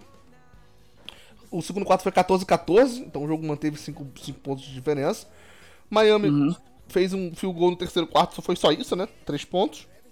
Então chegou no último quarto com a diferença de 2 pontos pra Nova York. E aí os Jets fizeram 21 a 0 no, terceiro, no quarto quarto. e Sim. ganharam por 23 pontos de vantagem. É, números só pra gente entrar. O Skylar Thompson lançou pra 19 de 33, 166 jardas, nenhum touchdown e uma interceptação. O Ted Bridgewater, que se machucou, né? Só tentou, um, só tentou um passe e não completou esse passe, então aí saiu machucado. É, números só pra gente botar aqui. O Mostard recebeu 18 é, passes, não, tentou 18 corridas, perdão. Ah, 113 jardas terrestres e um touchdown. O Tyreek Hill também tentou duas vezes correr e para 13 jardas. O Tyreek Hill recebeu para 47 47. jardas. Caraca, quase que não sai. É, só que, é, se você for ver, ele teve time- é, as sete recepções nas sete targets dele. Então ele, É. ele realmente Tentou. foi efetivo. Todas que ele tentou, ele, ele né, avançou. O Zach Wilson finalmente voltou titular, 14 de 21, né? Dois terços. 210 jardas, não lançou nem touchdown nem interceptação. Vale destacar também 100 jardas é, recebidas para Brice Hall. E o Brice Hall também correndo, além das 100 jardas de recepção, correndo para mais 97 em um touchdown. É, Michael Carter, que está no meu banco do- nessa, nessa semana, ele, ele correu para dois touchdowns, mas não pontuou tanto, foi só 21 jardas. É isso. Vitória é. O placar dá a entender foi uma vitória fácil, eu realmente não, não vi o jogo para Mas Nova York esteve à frente do placar o, o jogo praticamente inteiro. E. E Miami, difícil, difícil é, fazer qualquer tipo de conjectura, né, Barros? Quando você tem um. é, o seu quarterback titular machucado e o seu quarterback reserva machucado, né, cara? É difícil você pensar alguma coisa com um time que é sim candidato forte da conferência, né, cara? É, o- não tem muito o que falar, fazer análise muito clara desse jogo. É um, é um jogo que não vai acontecer pro Dolphins, até mesmo porque o Tua é, ele tá no protocolo de concussão, então ele não deve perder muitas semanas. No máximo é, uma, duas semanas assim que ele deve perder. Então ele deve voltar já ou, ou semana que vem ou na próxima. E o Miami deve estar 3-2 ou 3-3. Não, não é um, um, um recorde muito negativo Não, assim para é. Miami, claro, vai ter que correr atrás mais para frente. Mas O problema de Miami acredito- é, é que é o seguinte, eu só fazendo um paralelo, o Miami é o último da, da divisão, é, e a gente, ele tá positivo, a gente vê um pouco de dificuldade, porque o, o rival de divisão é os Bills, mas deve ficar à frente de Nova York, deve ficar à frente de, de New England, então a chance de pegar um wildcard é enorme, mas não deve vencer a divisão, já é, já é a, a ideia. Só que os dois times que estão à frente deles, entre ele e o wildcard, né, ou brigar pelo wildcard, são duas equipes que ele fatalmente vai ficar na frente, entendeu? É uma visão um pouco diferente que a gente tem, por exemplo, a gente vai falar mais tarde dos Raiders, que tem dois times na divisão deles que são tão bons quanto, são times que tem que a gente olha e fala, esse time tem tudo pra jogar bem. É outra visão. Apesar de que hoje eu acho que os Raiders jogam melhor do que os seus adversários, mais que os resultados não reflitam isso. Principalmente na parte ofensiva. Mas vou falar dos Raiders depois. Mas Miami é isso. Miami é um time que, mais que esteja hoje 3-2, perdeu os dois últimos jogos. É um time que a gente olha e fala, ah, mas daqui a pouco tá no playoff, né? É, o, a gente. Eles têm que chegar lá primeiro, claro, mas é, não dá pra analisar muito da temporada de Miami por conta das- dessa concussão do Tua Tango Valoa, que ficou fora aí por um, dois jogos, assim, já. Uhum. E não tem como fazer uma análise muito clara, porque Não, os não. dois jogos que. Se, se eu não me engano, foram os dois últimos jogos que o Miami perdeu, não foi? Foi pros É, Bengals e pros, e pros Jets. Sim, começaram 3-0 e perderam os dois últimos jogos porque não, não, o quarterback titular não estava jogando.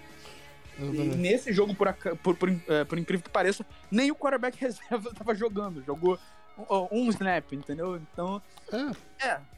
não dá pra fazer uma, uma, Não, uma análise e, muito e- clara. E, vamos imaginar que fosse tu aí, por algum motivo, perdesse esse jogo. Cara, não tem como você avaliar uma temporada inteira por uma derrota dentro de divisão, fora de casa, contra o rival de divisão, sabe? Tu perde, perde mesmo, acontece. Temporada É, não vai é, pro espaço. Temporada não vai pro espaço. O- o- por exemplo, os Chiefs quase perderam ontem, ontem o- no dia da gravação, anteontem pra quem tá ouvindo. é, quase perderam pro, pros Raiders. E a temporada não ia pro espaço se, se, se, se o Patrick Mahomes perde pros Raiders, sabe? É isso. É um rival de divisão. É, eu- Eu concordo, não, eu concordo com essa, com essa sua afirmação.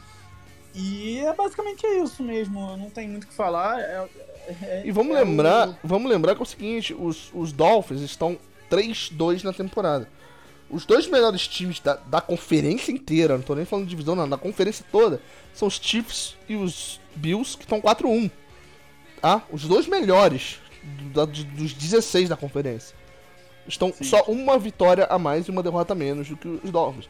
E os dois se enfrentam. Então, se Miami vencer o próximo jogo, a gente vai ver daqui a pouco contra quem é, eu não me recordo. Mas se Miami vencer o próximo jogo, a gente pode dizer, se não acontecer um milagre de um empate no Arrowhead Stadium, que eu acho que não vai acontecer, é, Miami vai ficar com o mesmo retrospecto do, do segundo colocado, né? Vai ficar atrás só de uma equipe. Olhando pra. Claro, vai ter critérios de desempate, mas olhando para pro recorte geral da, da, da conferência em questão de recorde. Então tá, tá tranquila a vida de Miami, né? Apesar das É. derrotas. Só pra falar do Jets, assim, que o torcedor do Jets deve estar querendo. Ah, Vamos falar tá dos Jets. Miami, Vamos falar Miami. dos Jets. É, Zach Wilson, cara, é, é, ele melhorou. Ele melhorou. É, é- é um quarterback muito bom. É um quarterback que, assim, pra mim no futuro vai, ser, vai, vai disputar ali top 10 da liga. Uhum. E, e é um quarterback bom. É um quarterback bom. Gosto, tô gostando das leituras do, do Zach Wilson. O Zach Wilson tá, tá fazendo uma temporada. Assim, os dois jogos que ele jogou essa temporada foram bons. Ah, e agora ele conta um pouco com um pouco mais de ajuda no ataque. Né? Você tem o Brees Hall, ah, o Corey Davis, o Garrett Wilson. São bons jogadores. Ele tem ajuda no ataque e não precisa ficar forçando tanto passe. Uhum. Perfeito. Dá pra. uh, Já 3-2 na temporada. Na frente dos próprios. Na frente dos próprios. é, de Miami, né? Na frente dos próprios Dolphins. É, a gente falou agora há pouco de. Inclusive, só pra eu corrigir se eu tiver dado uma informação errada. é, a respeito de New England. Deixa eu só confirmar aqui. New England está 3-2 ou 2-3? Não, New England tá 2-3, na verdade.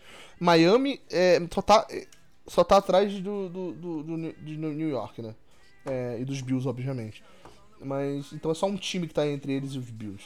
Então, cara, nesse momento os Jets estão à frente de, de- estão à frente dos Dolphins e segundo na divisão. Dá para os Jets sonharem com playoffs?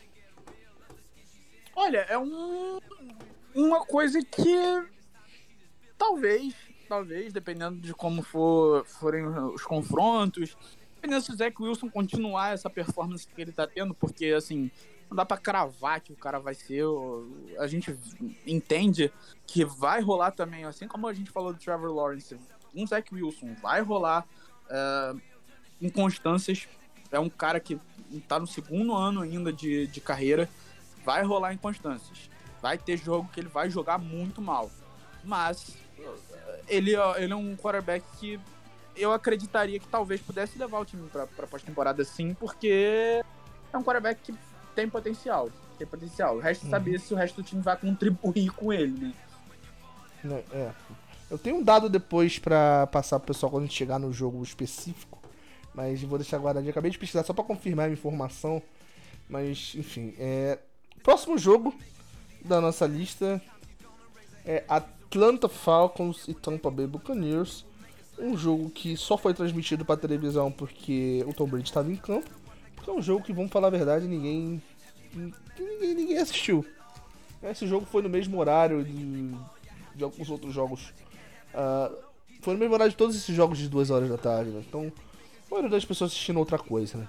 Falando a, a verdade. Foi um jogo que. O primeiro quarto terminou 0x0, gente, sabe? É, um jogo que a gente já sabia que o Tampa ia vencer. Os Falcons, depois de, de tomarem 21 a 0 não, 22 a 0 no jogo. Ou foi 21? Deixa eu confirmar. 13 mais. É 21. 21 a 0. É, no o jogo nem chegou a 22, foi 21 a 15. O jogo depois de ficar 21 a 0, o- Atlanta até buscou 15 pontos no último quarto. Né? Podia. Inacreditável essa, essa virada de chave. Mas é um jogo que a gente já. Antes do jogo começar, a gente já, já imaginava que Tampa ia vencer, né, cara? E venceu. Acho que é isso. Marcos Mariota jogando bem na temporada, tipo, acima do que do nível Mariota. Né? É, nada além do que a gente espera, mas liderando um time que vem jogando bem, apesar de tudo. Né? Conseguindo. Sabe aquela liderança honesta? A gente sabe o que ele pode dar e ele tá, tá dando o que ele pode dar. 14 de 25, 147 jardas, um, um touchdown. É, e um Tom Brady inacreditável no jogo. 35 de 52, 351 jardas, um touchdown. Não tem muito o que falar do Tom Brady, né, cara? Que, que maravilha nesse jogo. É, o. Acho que o que eu tenho para falar desse jogo é que o Atlanta Falcons é isso que a gente viu, né? Não tem muito o que fazer. É um time bem frágil, principalmente sem o Cordero Patterson, que é a principal arma ofensiva. E o Buccaneers tem problemas para fechar jogo porque é um time muito, mas muito frágil. Para mim é um time muito frágil. Tem as armas ofensivas, uhum. tem várias coisas, mas eu acho que a defesa é melhor. Que... Eu acho que a defesa é melhor que o ataque, cara. talvez... E, e, é, é, e, o ataque não me traz confiança. Eu acho que não me traz confiança. Eu tenho, eu tenho problemas em confiar eu posso, no eu, ataque. Eu posso discordar de você no que você falou do Atlanta Falcons, cara. Eu acho o Atlanta Falcons bom. Eu acho que é um time que tem. tem cara, ele, ele consegue ser competitivo mais do que a gente esperava. É um time que tem suas armas. Eu acho que o único problema dos Falcons, cara, tem é, é um time que, como muitos times medianos aí da liga, não tem. Cara, é, é, tem deficiências em alguns setores, porque todo time mediano tem. Nem todo time consegue ser os Bills, que são bons em praticamente tudo sabe? É, tem suas deficiências, como alguns times vão ter, outras assim vai. Mas pegando esses times medianos da liga, o único problema dos Falcons é que a, a inconstância durante a partida. É um time que passa três quartos sem pontuar e vai deixar pra pontuar no último. Ou um time que pontua pra caramba no primeiro quarto e deixa o adversário chegar no, no, nos outros, sabe? É um time que ele não consegue distribuir a sua solidez ao longo da partida inteira. Ou ele começa muito bem, ou ele vai buscar no final. O time não consegue ser competitivo a partida inteira, sabe? Eu acho que esse é um problema dos Falcons, cara. Eles, eles só conseguem ser, ser. Eh, eles vão perdendo. É, ou, demor, ou demoram para entrar no jogo, ou vão perdendo a competitividade ao longo da partida. Eles não conseguem ser constantes durante o jogo, cara. Eu acho que esse é o problema dos Falcons. Eu, é, de verdade, o grande problema é esse, cara, na minha leitura. Que foi assim, foi assim com os Saints no primeiro jogo, aquela virada. Foi, sabe, foi assim contra os, foi o, o contrário Rams. contra os Rams na segunda, que começou mal e foi tentar buscar a virada no final do jogo. E a mesma coisa nesse jogo agora. As três derrotas que a equipe teve na temporada foi a mesma coisa, cara. As três derrotas. O time joga muito bem uma parte do jogo e não existe na outra, cara. É, é, é esse é o problema dos Falcons. Claramente, perdeu os três jogos pelo mesmo, pela mesma razão, cara. Sim. É isso. E continuo achando que, dito tudo isso, dito que os, os Falcons jogaram em algum momento bem em todos os jogos, é, eu sigo achando que Drake London é o calor ofensivo do ano. Ah, já. O Olavo passou ele. O ah, a disputa, a disputa é boa, mas sigo, sigo achando que o Drake London é o calor ah, ofensivo. O Drake, London jogou, o Drake London jogou mal duas semanas seguidas. E o Olavo, e nas duas semanas que o Drake London jogou mal, o Olavo foi bem. Hum. Tá no touchdown, inclusive nas duas semanas. A disputa é boa, mas eu, eu ainda acho que o Drake London vai, vai levar. Mas é isso, cara. É, vitória do Tom Brady. Eu acho que a primeira, a primeira grande partida do Tom Brady, você fala, pô, aí jogou, jogou muito. Jogou muito, jogou muito. Ganhou o jogo, jogou, jogando demais. 351 jardas, um touchdown, 35 de 52. Tom Brady jogou, jogou, voltou finalmente. Tom Brady voltou. Da aposentadoria. É, Vamos para Tennessee Titans e Washington Commanders, esse jogo que me rendeu 60 reais na bet. Você apostou no, no, Tennessee Titans? Eu apostei na vitória do Tennessee Titans, Derrick Henry conseguiu mais de 100 jardas e dois touchdowns na partida. E, as, e todas as três bateram.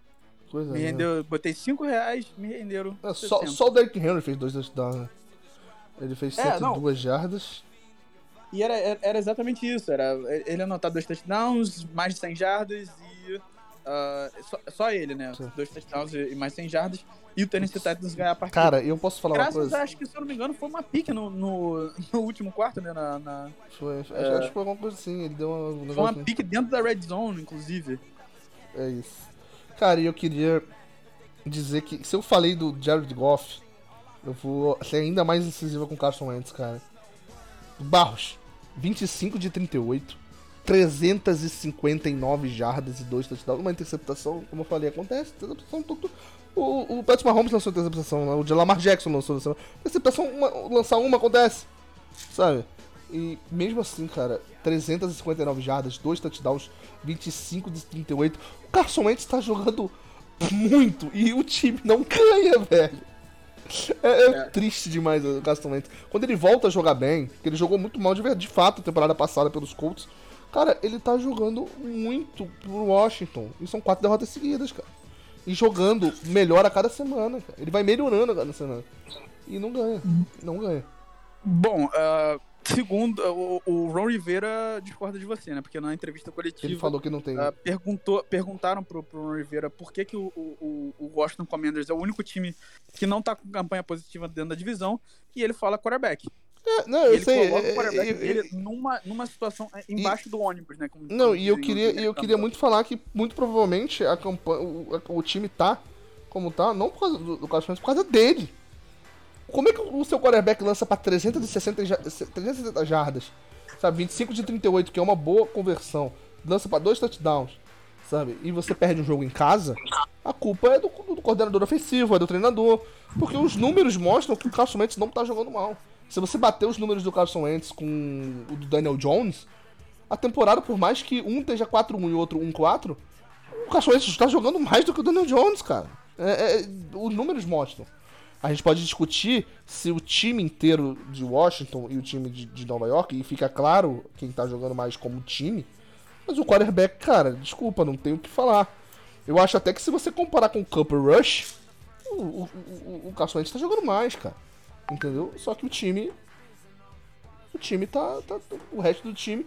E, e eu acho até que nem individualmente, eu acho que o time como um grupo tá jogando muito mal. A defesa de Washington, inclusive, é muito. É uma defesa fraca. Entendeu? Porque não tem como você falar que a. é, Desculpa, quando o técnico dá uma declaração como essa, Barros, você falar, pô, qual a diferença dos outros times pro nosso é o quarterback? Pô, um dos outros times tá jogando quarterback reserva, mano. O quarterback de um deles é reserva. Cara, não é. Claramente não é o quarterback, sabe? Claramente não é o quarterback. E eu falo de verdade, porque eu nem, torço a Washington. Mas é, é muito foda você ver o quarterback se matando, jogando muita bola. E, e não tem o que fazer. O time perde em casa pra um time do Titans que eu acho que não nem vai aos playoffs. Eu acho que nenhum dos dois claramente vai aos playoffs. O Washington é claro isso. E. Enfim, o Carson Wentz, ele, ele tá. Cara, ele tá de mãos atadas, cara. É, o, Ron Rivera deu um mole ali no, no- treinador não pode falar isso do quarterback do, do time, né? E depois ele tentou dar Ah. uma volta, falou que não, tá satisfeito que, É, é que- porque eu não tenho. essa troca. Eu, eu vou depois procurar aqui no site direitinho da, da, da NFL. É, quais são os quarterbacks com mais jardas na, na temporada. Porque eu tenho certeza que se não for top 5, o Carson Wentz sem dúvida é top 10 de quarterbacks com mais jardas na temporada, cara. Aham. Com certeza. e assim, é porque, a gente, é. porque a gente não tem os, os dados exatos. Mas a gente faz esse programa toda semana. Então a gente tem noção de quem lançou muito na semana 1, quem lançou muito. Então, cara, é, é tipo, ficar muito claro na nossa cabeça de que o Carson Wentz está entre os quarterbacks com mais jardas, cara. A gente, a gente faz esse levantamento toda semana, cara. E não tem como o Ron Rivera falar mal do quarterback que lançou pra 300 jardas, quando o jogo corrido dele 359 correu pra, jardas. pra, 30, pra 43 jardas. O jogo corrido literalmente correu pra 43 jardas. É, é- é uma coisa. E 15 foi o próprio Carson Wentz. sabe? 15, 15 foi o próprio Carson Wentz. Em 5 Sim, tentativas de corrida. Teve a, a Ele- maior média. Ele a correu de 3 jardas por ter corrida. Foi o melhor do time inteiro, cara. Sim, ma maior média de corrida foi de jardas foi ele. Então, assim, Ah. é, é difícil você falar mal do quarterback quando o seu, o seu jogo corrido não funciona. Então, Não, é- mais do que isso, é difícil você falar mal do seu quarterback quando é, o, todo o seu jogo passa por ele e seu time só tem um mínimo de competitividade por causa dele. Porque ele É. tá jogando. Porque, tá jogando- porque se o Wentz realmente fosse um problema, estivesse jogando mal, o Washington tá- teria sido arregaçado todo o jogo e não é, não é um fato. Por mais que de fato está 4 1-4, e você olha o resultado, o, o- Mas o Washington foi competitivo em grande parte dos jogos e jogou bem em grande parte dos jogos. O Carson Wentz tá jogando muito, é a única coisa que salva esse time. É, é inacreditável, eu acho que ele deu um tiro no próprio pé. É, e aí sim a gente vai falar agora, já que a gente fez esse, esse balanço, Vasco, de um time que aí sim o treinador pode falar exatamente isso. Porque o Baker Mayfield é, é o pior quarterback da liga nesse momento. Pode não, ser o pior. Eu vou, eu vou, Eu, eu vou corrigir, ele não é o pior, ele está o pior. Eu não acho que ele seja o pior, acho que tem muito quarterback pior, mas ele tá jogando muito mal. O Baker Eu vou, Mayfield te, eu vou te impedir tá de falar isso, muito mal. É, porque o, o, o técnico do time não pode falar nada porque ele foi demitido, né? O Matt. Rule não é mais técnico do, do É. Carolina Não, eu acho inclusive que um técnico novo pode ser o, o que faltava pro Carolina, pro Baker Mayfield jogar bem, pro time ter chamadas interessantes e tudo mais. Eu acho que não é só o Baker Mayfield que tá jogando mal, Carolina como um todo jogando muito mal, jogando muito. A gente. Enfim. eu Acho que é muito difícil falar de Carolina, sabe? É muito difícil falar desse time. É, o, o, o- assim, o Matt Rule realmente era o pior técnico da NFL. É, não tenho muito o que Não falar. é, eu um- discordo de você. É o pior técnico, é o pior técnico da NFL, sim. Ele, é, assim, o, o Carolina Panthers não é que o, time seja é, Posso falar de um técnico pior? bom. Posso, eu vou falar só duas palavras, tá, Bairros? Denver Broncos. Ah. Denver Broncos. Denver Broncos. É, é o Nathaniel Hackett, né? Mas, mas era, assim... É, Acabou. como- eu- eu- Não dá pra discutir, porque o time, o time de Denver, o time de Denver, o time de Denver é melhor que o do Carolina e joga tão mal quanto, cara. É, Com Russell bem, Wilson, é, com Russell Wilson, mano. É, eu gosto muito de citar o Kurt aqui e é, eu falo muito do Kurt porque eu gosto, gosto do conteúdo do Kurt, acho que o Kurt tem Kurt, uma, uma Tu visão. curte muito o boa. conteúdo do Kurt? É, deixa, É, eu curto o conteúdo do Kurt. É, o, o- o- não, é que, é que assim, eu acho que ele tem uma visão muito boa e ele, ele fala é, que é, o Nathaniel Hackett, que é o técnico de, de Denver, ele não seria demitido por conta de ser o primeiro ano dele. Então ele ainda tá ajeitando as coisas lá, é uma, é uma situação complicada. Assim como, assim como o Dennis Allen, por exemplo. Eu, eu, eu ano concordo, eu concordo totalmente, ajeitando. mas eu acho que ser o primeiro ano pode justificar ele ficar mais tempo, acho que ele tem que ter um tempo, mas não deixa ele imune a críticas e, né, pra mim, ele Ah, é o pior. claro, claro, claro, claro. Não, sim, isso eu concordo e eu acho que eu, eu, eu tenho dificuldade pra colocar ele como o pior técnico da liga por conta desse tempo de trabalho. Eu, o Matt Rule tem trabalho no Carolina desde o ano passado e desde o ano passado o Carolina não rende na mão dele. O Carolina começou a temporada 3-0 e perdeu todos os jogos a partir do, do- do- do- logo depois. É o- uma coisa bizarra, ele não ganhou pior- mais jogos. E tem o melhor, e tem o melhor running back da liga, cara. E tem o melhor, um dos melhores running backs da liga, talvez, não sei Melhor. se é o melhor, porque você tem o Derrick Henry. Cara, talvez Ah, só não seja o melhor porque a gente, não, a gente não consegue ter segurança se ele vai ficar saudável, tá? O Christian McCaffrey, talvez a, parte dele estar saudável eh, deixa a gente muito encucado sobre Não, isso. Mas ele, ele... é top 5 da liga. Top ele 3. é top 5 da top liga. 3. Top 3. Então, é, Derrick Henry, Kamara talvez- e, e, e, é e porque- Christian McCaffrey. é, é porque o, o que o Nick Chubb tá jogando nessa temporada talvez seja um- uma coisa de, talvez, de elevar o Nick Chubb a- a- ao invés do Christian McCaffrey. Não, mas é aquele negócio. Mas- o, o, o, Jalen mas- Hurts, o Jalen Hurts é claramente um dos três melhores quarterbacks jogando na liga, mas não é um dos três melhores da liga, entendeu? A mesma coisa do Nick Chubb. Ele tá jogando. Tudo bem. É, é, mas assim, o Nick Chubb, o Nick Chubb já, já não, não é como se ele fo- fosse o primeiro ano dele jogando muito bem. Sim, ele, sim. era, ele era muito bom. Esse ano ele tá mu- muito elevado. E o McCaffrey tá dando uma, uma baixada. Por exemplo, o Nick Chubb já era top 5 da liga. E esse ano ele tá querendo entrar no top 3. Então a gente pode fazer uma média ali, talvez. Dos últimos três anos, a, a- a média dele talvez seja um pouco maior que a do McCaffrey, também porque o McCaffrey passa muito tempo machucado. Mas tá, é, é- justo de colocar o, o McCaffrey à frente do Nick Chubb. E você tem, assim, Camara, é, Pô, se eu falar pra o- tu que se eu fosse tirar alguém, eu, eu, eu- eu- não tenho certeza se eu tiro o McCaffrey de tirar o Camara. Porque o McCaffrey, Ah, eu, eu acho que eu o, o problema do McCaffrey eu acho que é mais o, o próprio treinador, o próprio, o, o próprias chamadas, o próprio, o próprio também. Baker Mayfield, sabe? Nada que envolva a parte técnica do Christian McCaffrey, cara. Cl- Claro, tudo bem, mas assim, o Camara também não tem o melhor quarterback da liga. Perfeito. E aí você. E, e ele rende. Por que, que o McCaffrey não rende coisa. Talvez seja a questão técnica, sim, mas a gente tem que contar tudo quando a gente tá, falando, tá fazendo ranking de, de jogadores. Sim, claro, o cara não rende, por mais que ah, não seja a parte técnica dele, o cara não rende, o cara não tá rendendo. Tá rendendo o que pode. Pô, Assim como o Josh Jacobs, por exemplo, não tava rendendo o que podia na temporada passada e essa temporada porque- tá rendendo muito. É porque na temporada passada eu, eu concordaria com você sobre o Camara. Essa temporada, se botasse aqui agora pra mim, é, pô, você pode trocar a, a- por algum running back para Arizona, por exemplo. Já não tem running backs espetaculares. Tem o James Conner, tem tal. E fosse ou o Camara ou o Christian McCaffrey. Eu, eu acho, eu tenho quase certeza que eu ia de McCaffrey, cara. Não, não sei porquê, tal, ainda não sei explicar muito, mas hoje me. Ano passado eu, tinha, eu eu teria mais certeza. justo. Ano passado eu teria mais certeza de ir no Camaro, entendeu? Esse ano eu já não. Não, tudo bem, eu acho justo o que você tá falando. Eu acho justo. É, a gente pode passar então. pra- Assim, Vamos, quer citar os. Quer, eu quer falar, é, eu acho que vamos citar um pouco só rapidinho dos 49ers.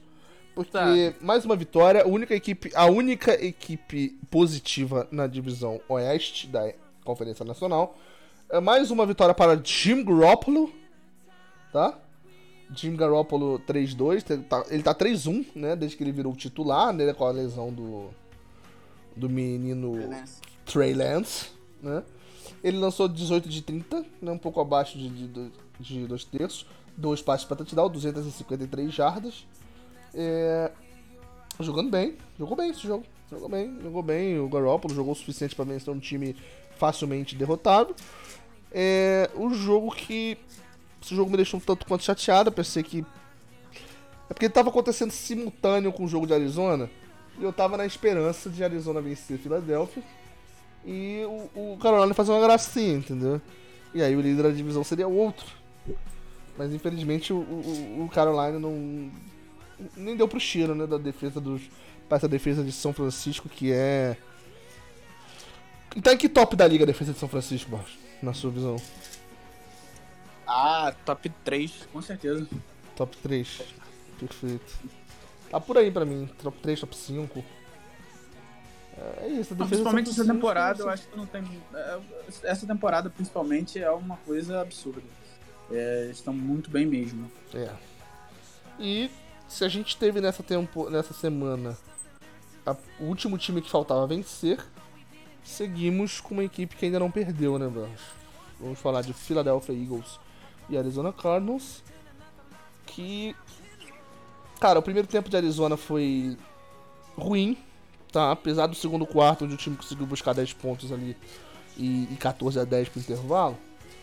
É, foi ruim, foi ruim o primeiro tempo. O time jogou muito bem no segundo. E a última. Erros muito bobos na, na- na última posse de bola que podiam ter. Arizona. Cara, a Arizona deveria ter vencido esse jogo, sabe? É, Foi a primeira equipe que foi competitiva contra a Filadélfia. A primeira equipe, vou dizer, boa, tá? Que Filadélfia enfrenta fora de casa. Tá? A, única, a única equipe boa que, que Filadélfia tinha enfrentado nas primeiras quatro semanas tinha sido o Minnesota Vikings. Mas que a gente sempre ressalta aqui que o Minnesota fora de casa ele é muito mais é, é, fraco do que, do que em casa. A força de Minnesota em casa é outra coisa. É, ele, é, ele é bem mais fraco fora de casa e, e não deu cheiro para Filadélfia. Esse não, esse foi o jogo onde Filadélfia encontrou dificuldades, foi dominado em parte do jogo e poderia muito facilmente ter perdido. O- o- Só que, cara, erros muito bobos do time de Arizona na última posse de bola, cara. É, o Kyler Murray, só pra você ter uma ideia, é, por conta do relógio correndo e não ter mais pedido de tempo, é, Arizona consegue. Não sei se você viu essa- isso no jogo, tá? Só vou explicar pra quem não viu. Arizona consegue o, o, o- o first down, é, joga a bola no chão, né? Quando o Kyler Murray recebe, joga a bola no chão pra abrir mão de, de um snack para pro relógio parar, né? Lança, lança pra frente, a bola bate no chão e abre mão da, da, da primeira descida, né? Então, tá- então era uma segunda pra 10, tá? Segunda pra 10, o Murray pega a bola, corre e ele dá uns. E ele dá um, um- um- aquele carrinho, né? Que é pra conquistar o, o- o- conquistar a jarda. Só que ele dá um carrinho faltando uma jarda. E ele não percebe. Entendeu? Então seria terceira pra um. Só que ele faz o, o snack rápido e joga a bola no chão. E a terceira pra um vira a quarta pra um. Entendeu? Sim. E a terceira pra um vira a quarta pra um. E com pouco tempo no relógio, o time perdendo por três pontos, vai chutar o field goal. Em vez de ter, que o time poderia buscar, estava perto, poderia buscar a virada do jogo. Em vez disso, tem que arriscar o field goal porque tá quarta para um, a distância não é pouca e você erra o field goal com é inacreditável porque você vê, não, eu, eu, não sei, cara, de verdade, você vê o Amendola perder um jogo pros Chiefs contra os Colts e você pensa, tá aí, acho que é uma ideia interessante a gente pegar esse cara para perder um jogo pra gente também. E é isso que acontece. O Amendola consegue errar um field goal fácil. Eu vou até ver qual foi o, o field goal que, que, que, ele erra. Cara, foi de 55. Não, não foi tão fácil, vai. 55 jardas? É, não é tão fácil. Não, deixa eu ver. É. É isso mesmo. Não. É, é, é, é isso mesmo. O time.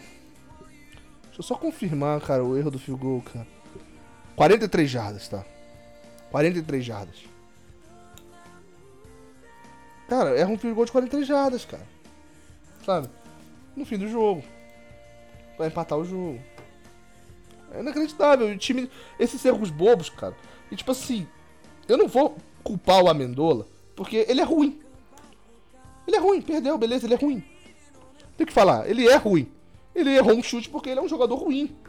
É, eu, muito mais o Kyler Murray, que jogou hum, quase nada no primeiro tempo inteiro, e foi tentar jogar alguma coisa e virar um jogo heroicamente no final do jogo, e me, e me dá um, um, carrinho, tipo, tenta conquistar jarda antes, antes de, de ultrapassar a jarda, não percebe que é terceira para um e, e, e, coloca o time em situação de quarta para um, sabe?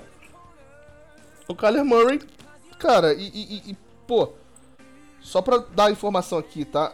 250 jardas pro Kyler Murray e 239 jardas pro Jalen Hurts. Não só o Kyler Murray é, é, jogou mais, tá? O Kyler Murray teve 28 de 42 e, o, Jalen Hurts 26 de 36. É, o, Kyler, o Jalen Hurts não lançou touchdown no jogo, correu para dois, é verdade, né? Os dois touchdowns do time. O Kyler Murray lançou ponto touchdown, lançou uma interceptação no começo do jogo, na, na hora que o time tava jogando mal. Mas o Kyler Murray, se você pegar o que ele jogou no segundo tempo, que ele correu e tudo mais, o Kyler jogou, jogou até melhor do que, o, do que o, o Hurts ao longo do jogo. Os dois touchdowns do Hurts foram situações de primeira pro gol na linha de um, onde o time só empurrou ele pra dentro, sabe? O, o, o, o Hurts não jogou, não foi inacreditável no jogo. E foi o primeiro jogo, tá? O primeiro jogo onde Filadélfia tem menos jardas que o adversário na partida. Arizona teve mais jardas do que. Arizona teve mais jardas que Filadélfia Arizona, na parte ofensiva, quando jogou bem, jogou melhor do que o, o, a média do Philadelphia o jogo inteiro. E a defesa de Arizona conseguiu parar o ataque de Filadélfia. Do jeito que eu tinha falado para você no programa passado, Marcos, que o Arizona poderia fazer para ganhar o jogo. E o jogo termina 20 a 17 e o Arizona não ganha o jogo. Exatamente por erros muito bobos no último, na última campanha da partida, cara. É isso, cara. Eu, eu ainda acho que o Arizona é um time competitivo. É, eu não sei se eu cheguei a falar isso no programa, tá? Mas eu, eu, eu venho algumas semanas defendendo que se a Arizona terminar 3-3 esses, esses, primeiros seis jogos, é, tem chance de ir pros playoffs, porque os times da, da divisão não estão jogando bem. É, o único time positivo é, os 49ers que estão ganhando muito pela defesa, mas não estão jogando bem. E você tem a volta do, de, um, de um wide receiver que, pra mim, se não for o melhor da liga, tá no top 5 de melhores da liga, que é o Anthony Hopkins, que é o, o coração desse time, cara. É, é, é, ele é o cara desse time, ele, é melhor como wide receiver do que o Kyler Murray é como quarterback. Ele é melhor em sua posição do que todo mundo desse time. Talvez o J.J. Watts ali, mas já tá uma idade um pouco avançada. É, cara, ele é, o, ele é o cara que vai mudar esse time de patamar. Eu fiz até uma análise no Twitter hoje, no dia da gravação desse programa, né, ontem, para quando tá saindo, sobre as perspectivas da Arizona pro resto dessa temporada acho que é um time que tem condição de chegar nos playoffs. Acho que é um time que pode, dependendo do quanto evoluir nas próximas semanas, é, tem chance de, de, de até ganhar a divisão pelo que os outros times não estão jogando. Cara, mas vai depender muito é, do quanto o DeAndre Hopkins vai voltar. Ele, ele tem postado coisas sobre. É, sabe, tipo, quando eu voltar não vai ter mais pra ninguém. Sabe, eu tô na fome para voltar. Ele tá postando essas coisas, sabe? Falando que o time só não tá melhor porque ele não tá em campo, essas coisas assim, sabe? Ele tá postando bastante sobre isso e eu acho que ele tem essa condição mesmo. Agora, não pode perder pra Seattle na próxima semana.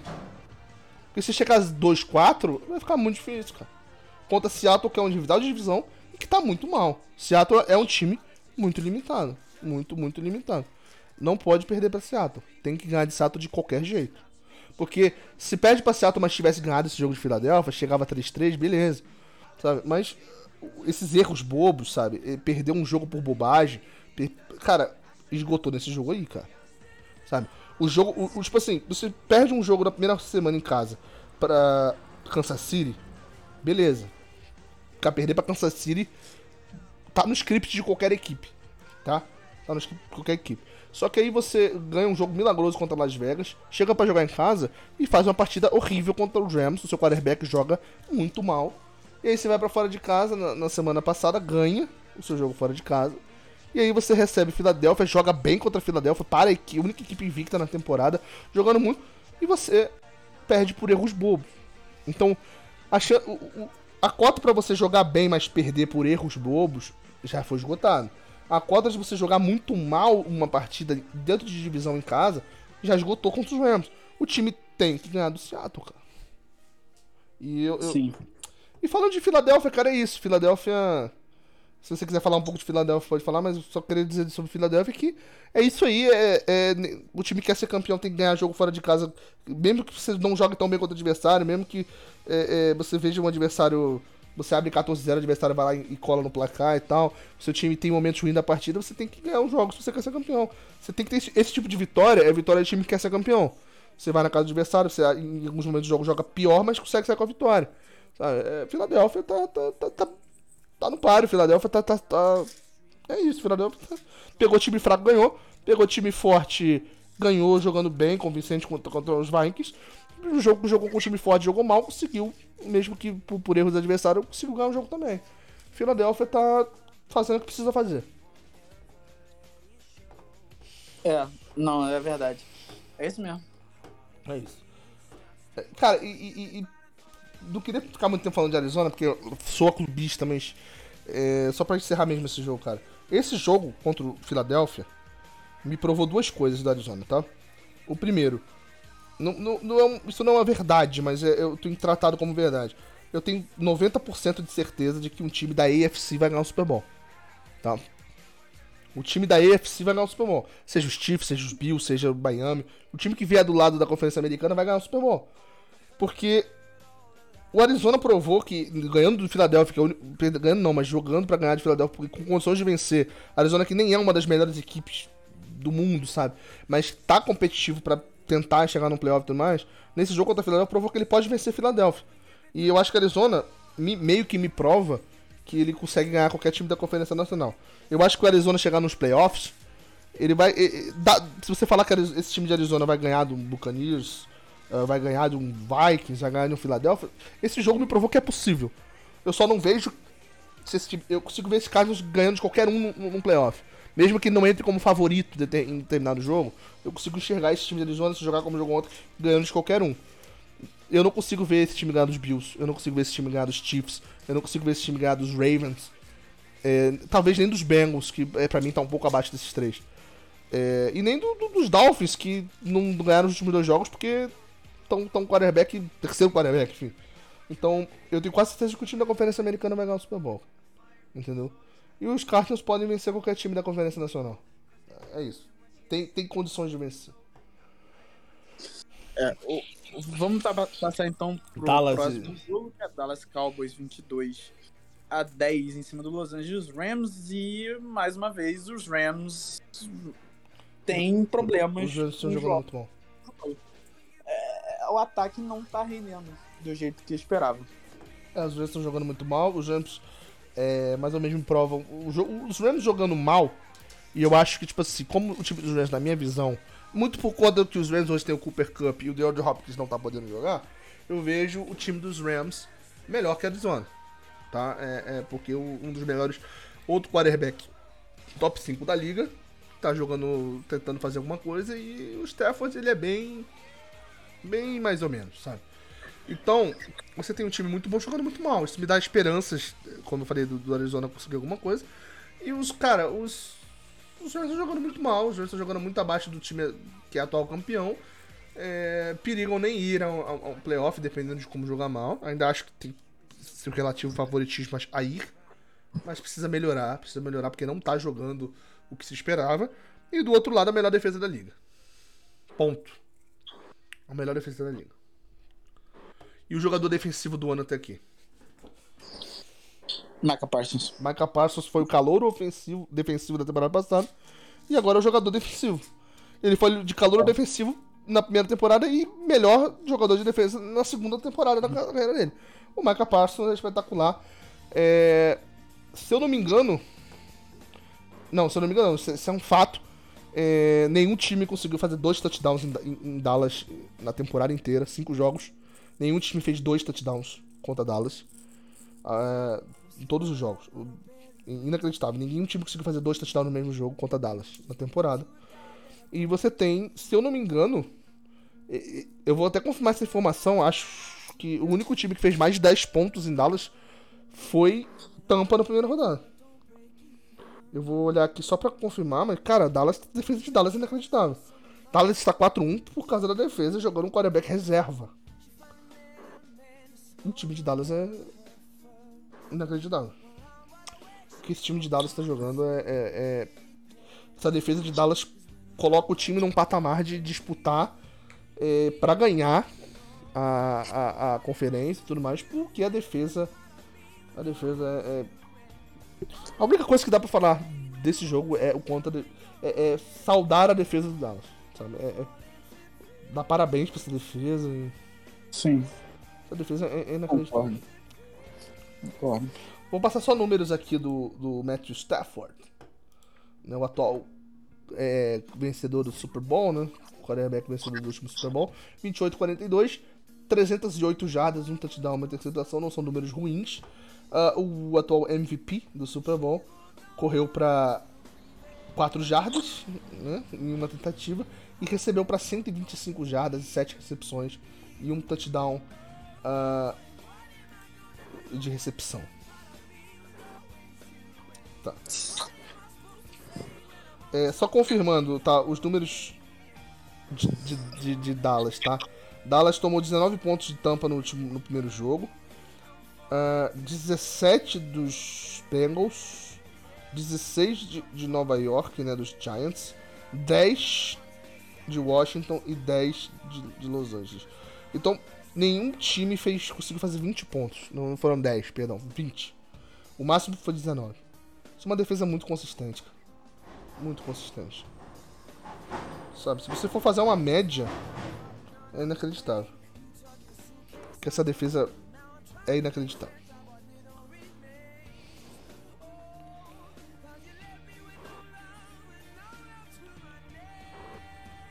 Essa defesa de Dallas é inacreditável. Ela tomou 72 pontos na temporada até agora. O que dá uma média de 14,4 pontos por partida. Menos de 15 pontos por jogo dá. É inacreditável. É, essa defesa é muito boa, cara. Se eu não me engano, ela de 49ers ainda não tomaram mais de, de 20 pontos uhum. em, em, um jogo. Não, é, essa defesa do Dallas é de tirar o chapéu. E aí nós chegamos no, no, no jogaço do Sunday Night Football. Tá? Eu defendo que foi um jogaço. Porque a gente falou neste programa, que venceria a defesa que jogar um pouco melhor, porque os dois ataques são espetaculares. O ataque dos Bengals é um ataque espetacular, o ataque dos Ravens é um ataque. Porque a gente não precisa falar nada do ataque dos, dos Ravens, acho que se combinar jardas terrestres e jardas aéreas é talvez o que tem mais jardas na temporada, algo assim, né? O, o Ravens ganhou por dois pontos. E Joguinho gostoso, cara. Joguinho gostoso, as defesas jogando muito bem, os ataques tentando se desdobrar. É... E eu achei, eu achei que, vendo pelo que o time jogou no segundo tempo, eu realmente acreditava que o Cincinnati ia vencer esse jogo, cara. Eu vou, eu vou admitir que eu não vi, eu estava vendo beisebol. É, Perfeito, não beisebol. Tá chegando a World Series, pô. World Series é... é. É playoffs do beisebol. Inclusive, no momento que a gente tá gravando, eu estou vendo beisebol. Ah, é, é o vício, né, mano? É o vício, é o vício, é o vício. Tem, tem que assistir, né? Pô, é muito bom o playoffs do beisebol. Mas, uh, o que a gente pode falar é que a, a, defesa que jogou melhor ganhou o jogo mesmo. É, passando números dos quarterbacks do jogo, uh, Joe Burrow lançou 24 de 35, 217 jardas, um touchdown e uma interceptação bons números para o menino Byron. E Lamar Jackson, 19 de 32. Tá? Uh, 174 jardas, um touchdown, uma interceptação. O Joe Burrow jogou demais nesse jogo. O, o, o Lamar abaixo, do, como a gente tinha comentado no começo, abaixo do que a gente espera de um cara que tá brigando pelo MVP. Né? E o Joe Burrow, cara, por mais que o Cincinnati tenha perdido, já colocou o time na, na, na disputa, sabe? Que a gente falou na semana 2, quando começou 2-0, né? Que tinha que ligar o alerta, porque senão ia dar balbal, né? ia pras cucuias essa temporada. Eu, não, eu acho que o Cincinnati já tá meio que mostrando que não, não corre muito risco disso, não. Que uma vaga, se não ganhar a divisão, né? Por causa de Baltimore, é, uma vaga de wildcard com certeza vai pegar. E é isso, os dois favoritos da divisão, duas equipes que acredito que vão, vão ficar à frente do Cleveland Browns. E o Joe Burrow voltando a ser o Joe Burrow que a gente esperava no começo da temporada. O problema de Cincinnati, que a gente já cita várias vezes, é a linha ofensiva. Mais uma vez, é. mais uma vez, a linha ofensiva tendo problemas. Deixa eu ver só a questão de sex aqui, se tem um número aqui de sex da, da temporada. É, o Joe Burrow foi sacado três vezes no jogo. Ah, eu uhum. esqueci de eu esqueci de frisar uma, eu não podia deixar de falar deste, deste do que vai ser a capa deste programa, Barros, tá? Eu esqueci de, de citar a capa deste episódio, Barros, que é o maior jogador, tá? Nós temos dois, talvez três, discutivelmente três jogadores aí que a gente possa colocar como o melhor da história em sua posição que está em atividade mas o menos discutível de qualquer um desses. Porque você pode. Você pode ser um dos poucos que discorda sobre o Tom Brady ser o maior quarterback de todos os tempos. Pode discutir. Eu acho que você vai estar errado se você disser que não é o Tom Brady, mas é minha opinião, você pode discutir. Você pode até discutir o que eu falo sobre o Aaron Donald ser o melhor defensor da, da história da liga. Você pode discutir. Mas é impossível discutir Justin Tucker. É impossível discutir ah, Justin Tucker. E o melhor é que ele sabe disso. Ele, ele sabe disso. Ele falou que ele é um kicker de sistema, né? O, o Justin Tucker é inacreditável, cara. Ele, ele, ele, se chamou de, ele se chamou de kicker de sistema. Cara, ele lança pra. Ele chuta, ele chuta pra 60 jardas como quem passa manteiga num pão, barro, sabe? Como quem acorda de manhã, levanta e vai pro chuveiro. É natural, sabe? É natural. É, é inacreditável. O Justin Tucker, ele é quase impossível você olhar para o Just Tucker num field goal de menos de 60 jardas e falar que ele vai errar. É muito difícil. E ele tem uma conversão de mais de 98%, mas com mais de 60, cara. Ele é, é inacreditável. Ele é absurdo. Ele chutou pra, pra vitória num field goal de 43 jardas que jogador, nem os jogadores do Bengals olharam com a pressão de, pô, ele vai errar, sabe? É, é, field goal de 58 jardas Tipo, no meio do Y. Se ele não foi bloqueado, você já sabe que vai acertar. Ele é inacreditável, cara. Ele, o Justin Tucker é inacreditável. E a comemoração dele depois de fazer os touchdown 58 jardas, diz tudo, cara. Sabe, ele levanta os braços assim pra torcida. Tipo assim, você vê a marra de eu sou foda. No, no, no, cara, ele, é, ele, é inacreditável. Vai ser a capa desse programa porque o Justin Tucker merece. Ele, ele é inacreditável mesmo. Então vamos falar de Las Vegas Raiders e Kansas City Chiefs logo? Um jogo polêmico. Vamos, vamos pra polêmica, pra gente poder encerrar os jogos da semana. E a única coisa que eu tenho que falar desse jogo, porque a gente não precisa falar de Kansas City, a gente não precisa bater toda semana na, na, na tecla de que o Patrick Mahomes ele é um, um, robô. A gente não precisa bater na tecla do, do, do, do time de Kansas City, do quanto o Patrick Mahomes é, eleva o patamar de qualquer time. É uma boa partida do, do Marcos Valdes Scantley. Que nome difícil pra quem narra, né, cara? Valdes Marques Scantley. O Scantley, é, exatamente. Boa partida do Scantley, boa partida do Radman, apesar de tudo. Boa partida do Juju Smith-Schuster, todos ali no boa partida. E uma partida maravilhosa do cara que não à toa é o melhor Tyrande da liga. Travis Kelce, quatro touchdowns no jogo. É... Travis Kelce é uma bola de segurança inacreditável. E o Patrick Mahomes, ele, até quando ele tá mais ou menos, ele lança muito, né? 29 de 43, 292 jardas, 4 touchdowns. Jogou o suficiente para vencer o jogo. queria dizer que só as duas chamadas finais que foram burras dos dois times. Foi burrice de Kansas City tentar uma tentativa de dois pontos uh, para botar o jogo em duas postes de bola. E foi burrice de Las Vegas tentar virar o jogo numa bola de, de, de dois também, que ele podia empatar e ficar 30-30. Duas burrices, duas burrices, acabou. Agora, mesmo um 4, tá? Mesmo um 4, eu tenho muita dificuldade. A defesa dos Raiders foi melhor do que estava sendo nas últimas semanas, tá? É, é, isso, isso é talvez o principal motivo que eu digo que é muito difícil, mesmo estando um 4, eu descartar Las Vegas em um playoffs. Claro, vai ter que jogar muito, só que nesse momento está jogando muito. Tá? Las Vegas pode estar um 4 nesse momento, mas hoje, né, estamos gravando esse programa 1 do 10, né? Não, não, 11 do 10, perdão. 11 de outubro de 2022. Hoje Las Vegas joga mais futebol americano que o Denver e, e que Chargers, tá?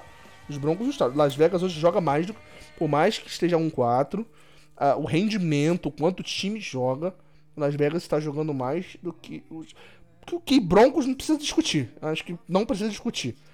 Os que tá jogando mais que os Broncos é, é, você tem que ser maluco para dizer que não. Agora, na minha visão, minha leitura, os Raiders estão jogando melhor do que os Chargers. É, e, cara, os Raiders estão jogando melhor que os Chargers. E se jogar do jeito que tá, não dá para descartar, mesmo a, o retrospecto ruim, esse time nos playoffs. Tá? O Derek Carr tá jogando muito, é mais do que eu esperava dele como quarterback. Tá? Ele tá jogando demais. Mais, é, é, já é a segunda temporada que ele tá surpreendendo, jogando mais do que as pessoas esperam dele, o Derek Carr. Tá? E, e o Devante Adams, o Devante Adams. Ah, o Devante Adams, ele é o Devante Adams. É isso, é isso. É, e eu posso ser polêmica, Barros? Aquele, aquela recepção que foi dado passe incompleto no final do jogo, que eu acho que é discutível se foi passe incompleto, eu acho até que a marcação de passe incompleto é correta. Eu eu só acho, eu acho até que estava correta a marcação, tá? Se, se fosse dado marcação de, de, de, de passe incompleto. Eu só acho que não se tinha. É, para você mudar uma decisão de campo, você tem que ter plena certeza. E olhando os replays, eu não tenho tanta certeza assim se ele não tinha o controle da bola tá? Eu acho que na hora, se pô, pudesse ver na hora, eu falaria que nenhuma das decisões estava ruim. Acho até que não dar o, o, Tipo assim, se você fosse o VAR brasileiro, né? Que é diferente o VAR do, do que é a NFL, eu acho que o mais correto, o que dá a entender na imagem, é que de fato não foi passe completo. Né? Foi passe incompleto, na verdade. Mas eu não sei se tem tanta prova assim, se, é, se é sabe, para você voltar atrás, você tem que ter plena certeza. E não me dá plena certeza de que ele não tinha a bola totalmente dominante. Eu não tenho certeza, 100% de certeza, entendeu? Aham. Uhum. É isso. É, assim, a única coisa que eu tenho para falar desse jogo é o do final do jogo, que. Emocionante. Bizarro que o, o Devante Adams fez, né?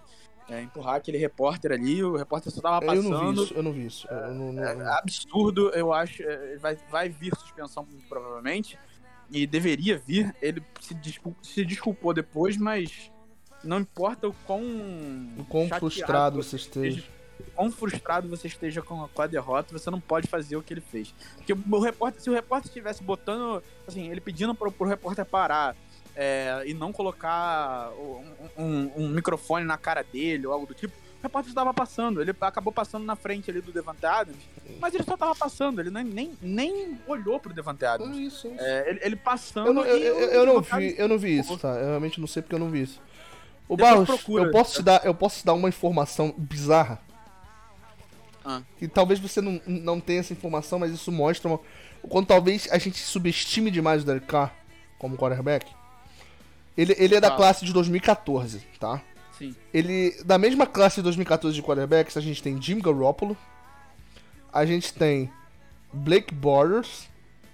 Que se aposentou. Se aposentou, importante dizer, mas ele é dessa classe. A gente tem o Ted Bridgewater, né? E aí a gente tem outros nomes um pouco que são menos, também um pouco menos conhecidos. A gente tem o, o AJ McCarron, a gente tem o Tom Savage, a gente tem alguns outros nomes que vai ficar aí, vai começar a ser nomes que não, não vingaram na liga. Mas a gente tem esses nomes de quarterbacks da, da de 2014 para cá. O Derek Carr, tá? O Derek Carr, ele tem mais jardas aéreas e passes completos todos os quarterbacks da classe de 2014 juntos. Sozinho, o Derek Carr. Eu acho, eu, acho- eu- assim, eu, eu não. É óbvio, é, é, É eu não quero falar que, claro, o, o, o nosso querido Derek Carr, ele, ele é um quarterback bom. Ele é. É um quarterback bom. Eu acho ele muito Só bom. E, só que eu acho que fala mais sobre a classe de 2014 do que sobre ele. Cara, mas a gente Essa tem, a gente tem, gostando ou não gostando de Garoppolo, é um cara que chegou no Super Bowl. E, e mesmo assim, o Derek Carr, ele é o- tem. é o Ele é melhor que Então, todos é juntos. melhor- é, é o melhor desses aí, no caso. Só que ao mesmo tempo. É. O, Cara, o resto da Mas classe, isso, isso não me dá. Deus, isso não, me, isso não te dá é- um, um negócio de caramba, o Carr, ele, pô. Cara, eu acho que o Carr, ele pode não ser. Cara, eu acho que a gente começar a fazer uma discussão, eu acho que o Carr se discute se ele é elite ou não, cara. Pra não dizer que ele é, cara. Eu acho o Carr muito bom. É, não é, eu não acho um absurdo colocar o Carr no top 10 da, da liga. Ele certamente não é top 5, se a gente começar a puxar nomes aqui, Joe Burrow, é, é, é, Josh Allen, Patrick Mahomes, ele certamente não é top 5. Mas não Aham. seria um absurdo colocar ele no top 10, cara. Não seria. Ele jogando bem. Ele é um quarterback claramente capaz de você. eh, Você, pode, você consegue ver o Deck ganhar um, ganhar um Super Bowl se o time for bom do lado dele, sabe? Ele consegue, ele, ele, ele é bom, cara. Ele, ele é bom quarterback, cara. Eu defendo o Carr, cara. Eu acho ele muito bom. Eu acho que pra um time que não tem quarterback, pô, ele, ele seria. faria. Pô. Cara, ele com o Devante Adams, ele já mostrou nesses, nesses jogos o que ele pode fazer, cara. E, cara, o Carr, ele tem uma das melhores. Uma das melhores. Os melhores ataques ao lado dele. Ele tem o Josh Jacobs pro jogo terrestre. E ele tem como na linha de recebedores dele o Devante Adams. O Hunter Renfro, que não é tão bom, né? E ele tem o, o, o, o Waller que tá machucado, né? Darren Waller. Então, cara, é uma das melhores linhas de recebedores da liga. E ele é um quarterback muito bom, cara. Muito bom. E ele em boa fase, ele, ele, ele faz estrago, cara. Ele- O, o, o, o- cara, ele é muito bom. Ele é- eu acho ele muito bom. Por isso que eu discuto até que ponto, de fato, ele é o pior quarterback dessa divisão, cara. Não tenho tanta certeza disso. Eu não tenho tanta certeza se que ele é o pior da, da divisão, não, cara. Nesse, nesse ano tá sendo o Russell Wilson, né? Não, tá sendo o Russell Wilson, cara.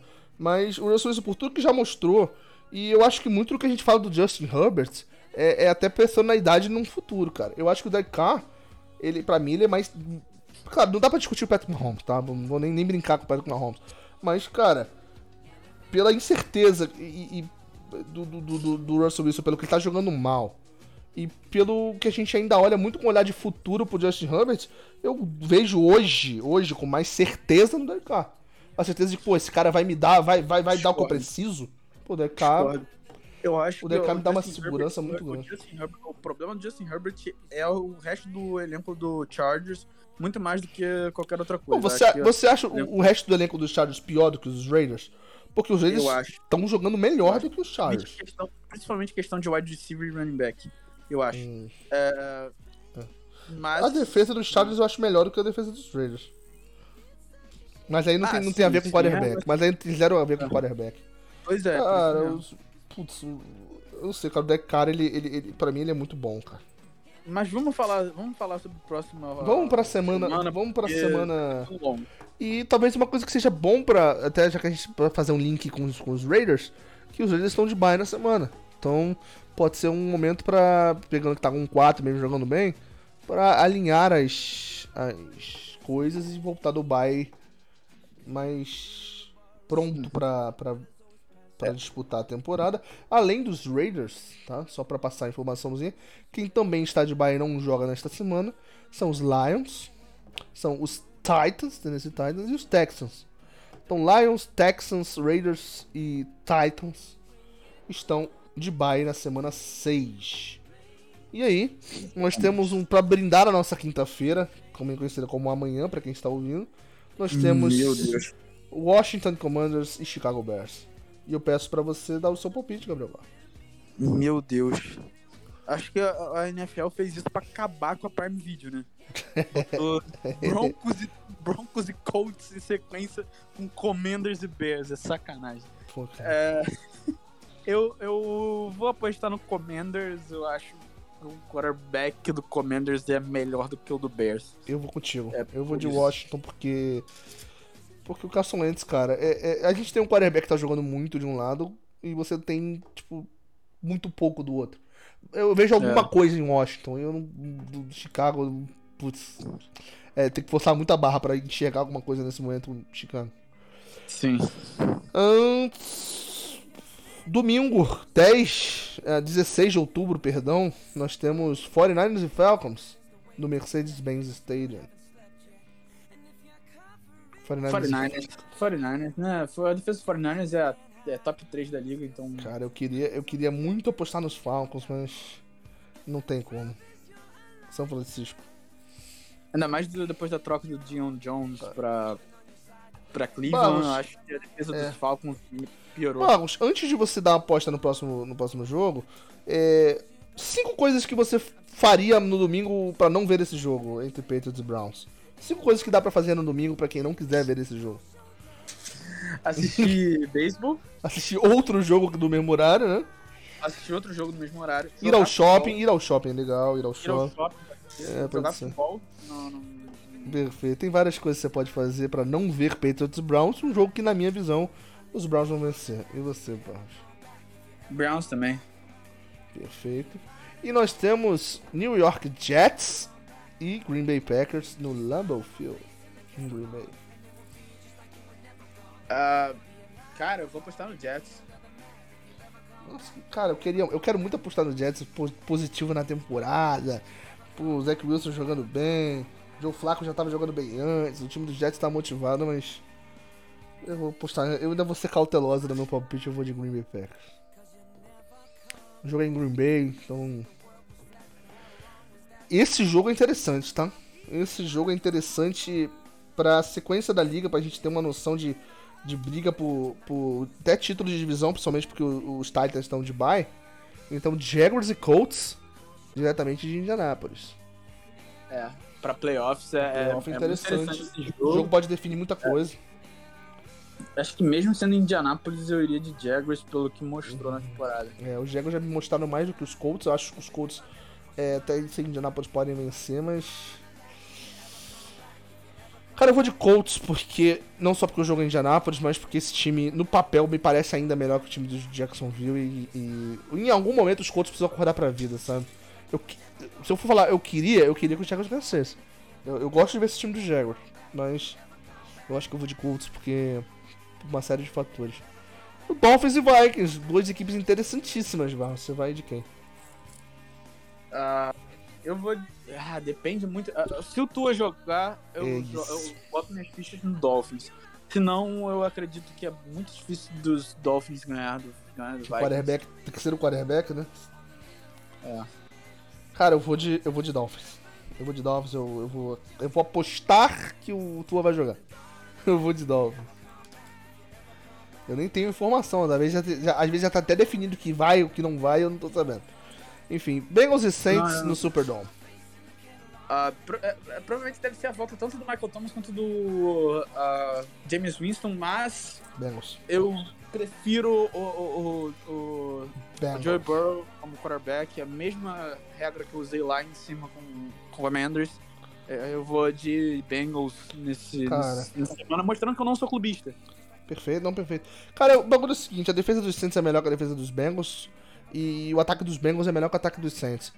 E eu talvez até se tiver todo mundo bem, tá? Porque eu acho que você tem o Michael Thomas e o Alvin Kamara que são muito bons, mas você também tem o Jamar Chase, você tem o Higgins, você tem o Boyd, você tem cara, outros nomes muito bons do Bengals. E o quarterback não tem comparação. Então eu acho que um tem a defesa melhor, outro tem um ataque melhor. Vai depender do quanto os Saints vai conseguir pressionar essa linha ofensiva que é ruim, protegendo o Joe Burrow. Mas eu ainda acho que o Joe Burrow jogando como vem jogando bem nos últimos jogos, eu acho muito difícil pro Saints, cara. Esse time dos Saints estão bem menos. Tudo bem que tem lesão, tudo bem que tem, tem vários poréns, mas estão bem menos competitivos do que a gente imaginava no começo da temporada. Então, os Bengals voltando a ser o que a gente imaginava no início da temporada. Então, eu acho que hoje os Bengals são um time melhor. É, uma coisa para ficar de olho nesse jogo, por exemplo, é que o calor Chris Olave, que é, é pra ser o calor ofensivo do ano, tá, tá bem. Tá na disputa. É, tá na disputa ali com, com o Drake Lono. É, ele sofreu uma concussão no último jogo e pode não sabe se joga. Então pode, já é... Se não jogar, pode fazer muita falta. É, é, é, já é a terceira semana seguida com Lesões problemas no, na questão do wide receiver, que é, teve Michael Thomas, né? O Michael Thomas não jogou as duas últimas semanas. E nessa semana, provavelmente, Chris Olave e Jarvis Landry não jogam. Então, é, é um corpo de recebedor que está muito fragilizado. E a secundária também está muito fragilizada. O, o Marshall Letmore saiu uh, do último jogo. Uh, o, o Paulson Adibo claramente não está não tá bem. Uh, o Alonte Taylor... No... Problemas, na, problemas na secundária contra os Bengals é algo bem é. complicado. Muito complicado mesmo. E, e, e, assim, vai muito dessa questão aí. Eu acho que é, as lesões na secundária do Saints e no corpo de wide receivers pode, é, podem facilitar o jogo pro Bengals. Barros, eu apostei na derrota dos Jets. Você disse que os Jets iam vencer. Mas eu apostei nas derrotas dos Jets. E aí eu te pergunto sobre a sua opinião, tá? Se eu acertar. Ou melhor, você apostou na vitória dos Jets. Você acha que a gente segue na semana que vem conquistando o impossível com duas vitórias para os times de Nova York? Ou não? Ou não? Porque o jogo é não, New é... York Giants e Baltimore Ravens. É, eu acho que a defesa dos Ravens vai limitar. É... O jogo corrido? Vai limitar o, o jogo corrido dos Giants. Isso vai ser muito prejudicial pro. Eu acho que a defesa dos Giants eu posso, eu posso estar esquecendo algum jogo da temporada, tá? Mas eu acho que a defesa dos Giants não pegou. Nessas cinco primeiras semanas não pegou, não pegou nenhum ataque como o dos Ravens até agora, sabe? Eu acho que. Quer dizer, é, quando você tem o Lamar Jackson que tá na, na, disputa pelo MVP, eu tenho quase certeza de que não pegou mesmo, sabe? E um quarterback nesse nível não, não enfrentou com certeza. Mas a defesa dos Giants não pegou um ataque como um todo tão, tão fulminante como é o ataque dos Ravens, cara. Eu acho que o Lamar. Cara, é, é, é, muito difícil não apostar nos Ravens, cara. Isso é Baltimore. Esse jogo é Baltimore, cara. Tá preparado pra história da temporada? Caraca, Buccaneers Steelers é complicado, cara. Primeira vitória do Kenny Pickett contra o Colt? Putz, caraca. Né, cara, é difícil, tá? Tô apostando, hein? Tô apostando Tô apostando no Steelers? Tá Putz. Eu tô apostando no Steelers. Eu acredito que Cara, o vai TJ Watt vai jogar. O TJ Watt, o TJ Watt vai jogar esse jogo? Se, é. se falar que o TJ Watt vai jogar, eu, eu acho provável, cara. É, é. Mas, mas eu, eu tô falando realmente do, do Pickett mesmo. Eu acho que o Pickett vai jogar bem. Ele jogou. Cara, é inacreditável. O, jogo, o, jogo, o último jogo dos Steelers foi 38 a 3 E, e o Kenny Pickett jogou bem. Mesmo assim. Mesmo assim, contra uma defesa que para mim, para mim é a melhor defesa da liga, tá? Para mim a defesa dos Bills é a melhor da liga.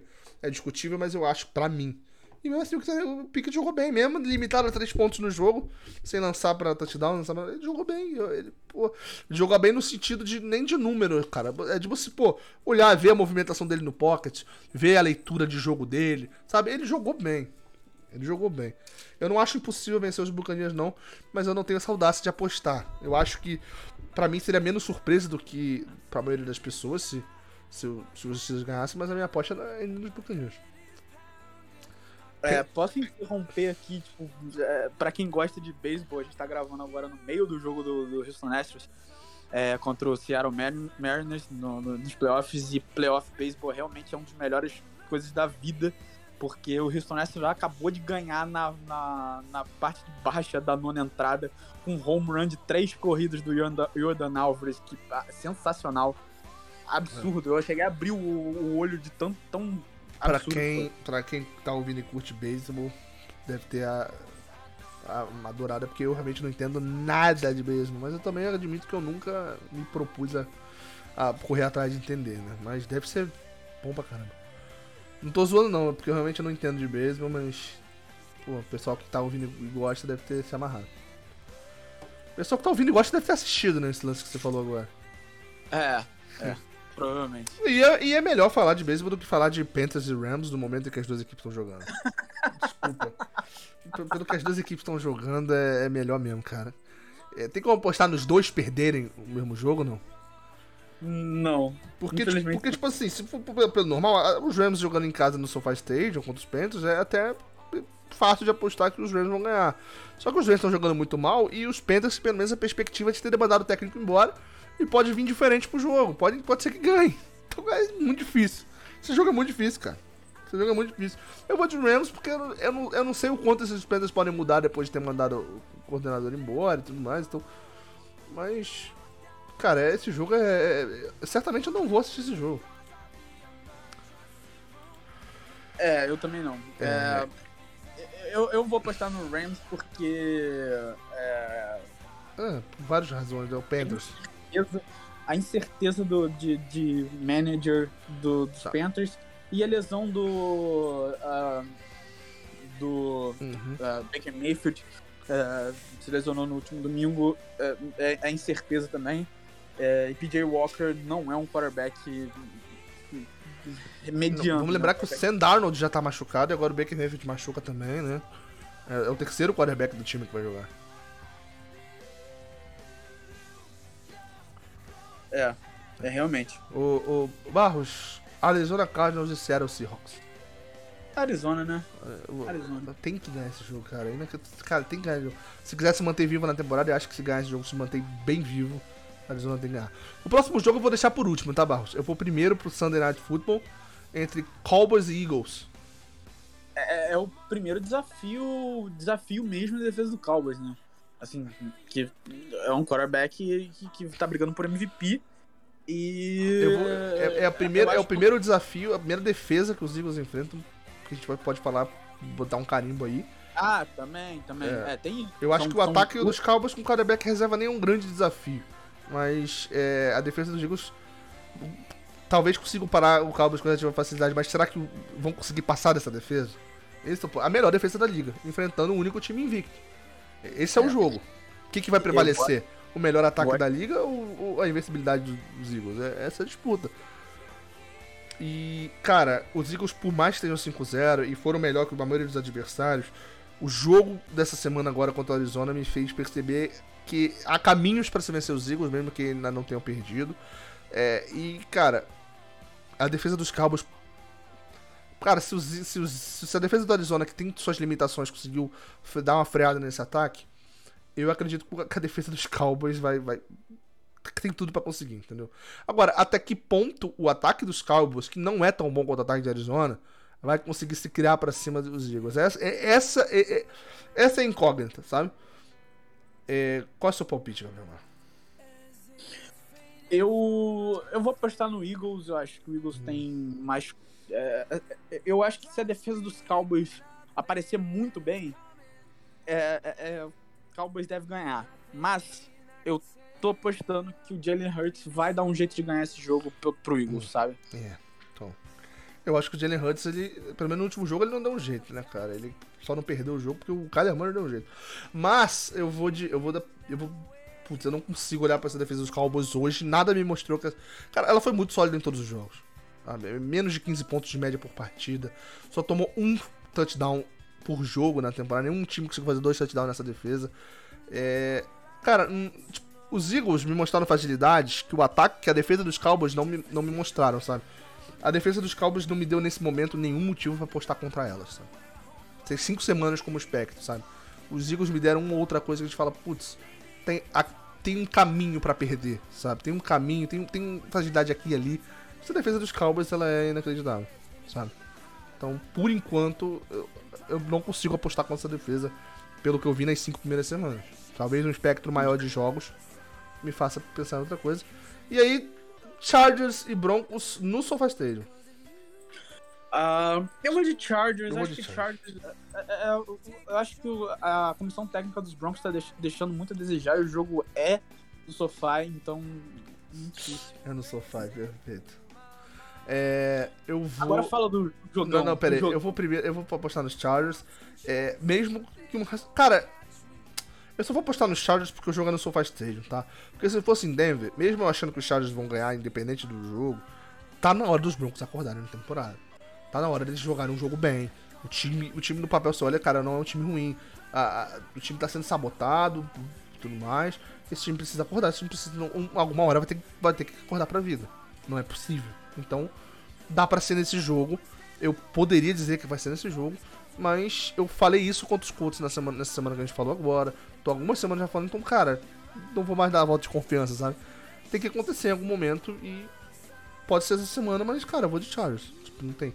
E agora vamos de Bills e Chiefs, tá? 25 25. Um jogo que eu queria narrar, mas eu acho que o Barros tem compromisso nesse fim de semana, né?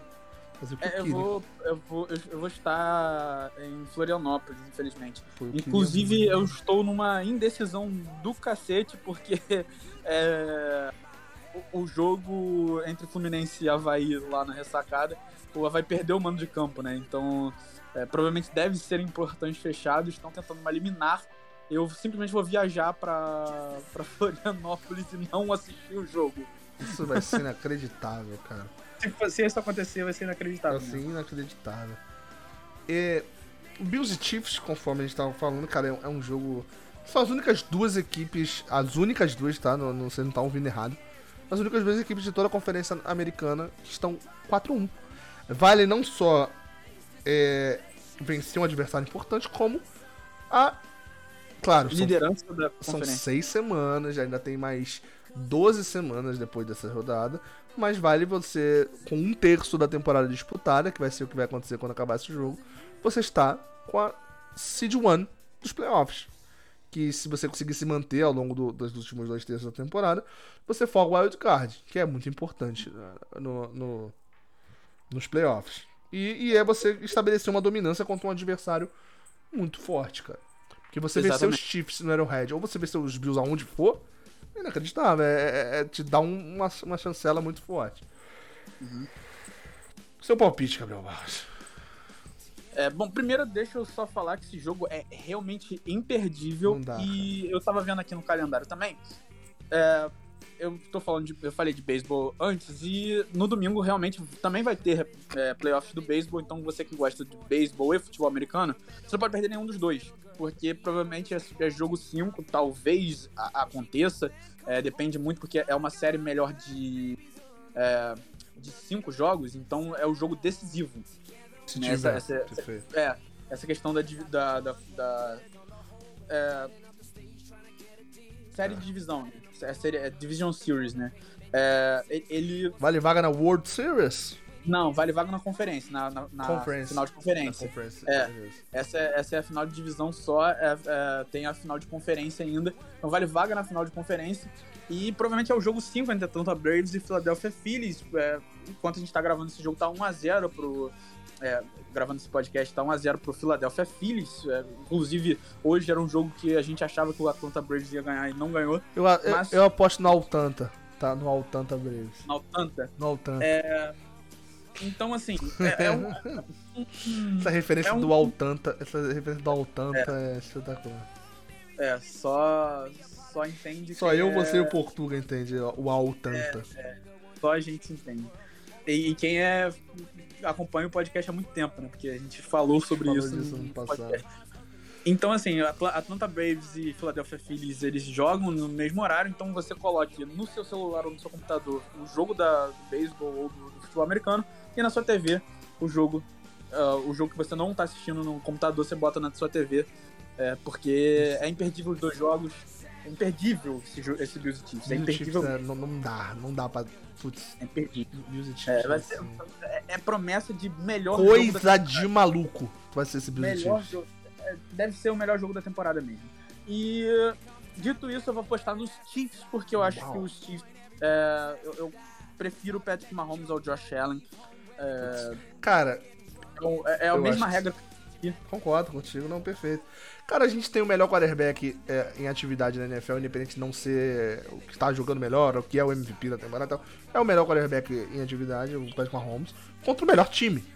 Melhor time, Sim. ponto, sabe? É, o meu palpite é o seguinte, eu acho que os dois ataques são inacreditáveis. Os dois ataques são...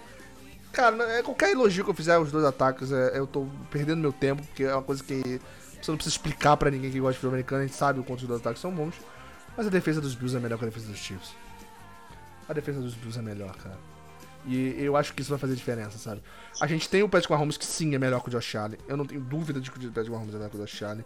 Mas eu fiz uma crônica na temporada passada, que eu sempre gosto de lembrar, quando eu ainda estava no Globo Esporte, e saiu no site do Globo Esporte, que o nome da crônica é Mahomes caminha para o trono, mas Josh Allen também quer reinar na NFL.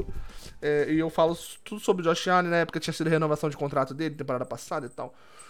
E cara, eu acho que o Patrick Mahomes é melhor. mesmo achando que o Josh Allen hoje é o MVP da temporada. Então eu acho que por melhor que o Mahomes seja, por mais que ele consiga tirar coelhos da cartola e tal, eu acho que nesse momento não tem tanta diferença porque o Josh Allen vem mostrando com o que o Mahomes vem mostrando. Tá? Eu acho que o Mahomes ele é melhor que todo mundo, mas a gente tem um, um 90, 95% do, do, do, do Josh Allen contra um 80% do Mahomes. Vamos botar assim que ele tá jogando a temporada. Porque de vez em quando um lampejo, tipo a jogada contra, os, contra a tampa, que é aquilo ali é 100% dele. Então, cara, eles estão num patamar parecido, sabe? Você tem o cara que para mim é o melhor contra o cara que para mim é o MVP da temporada. Então você tem um jogaço de quarterbacks. Mas eu acho que a defesa dos Bills vai fazer diferença. Eu acho que a defesa dos Bills tem tudo para fazer a diferença nesse jogo. Esse é meu palpite. E é, eu, tudo bem. Eu é. acho que a gente, pô, esse programa ficou um pouco longo, como os, os, últimos têm ficado, mas, pô, é muito bom falar de filme americano, né, cara? Sim. É muito bom, é muito bom. A temporada tá muito boa. E. Tá. Barros, considerações finais pessoal. É, não, galera, é só pra. É, falar pra vocês pra seguir eu e Marcelo no, no Twitter, o meu é arroba Young Barros. É, é Young Barros zero ou Young Barros só? Zero, tem um zero. Tem um Young zero. Barros zero. E o da Marcela é Marcela Mave. Então sigam a gente lá, que a gente sempre fala, a gente fala de, de futebol americano bastante.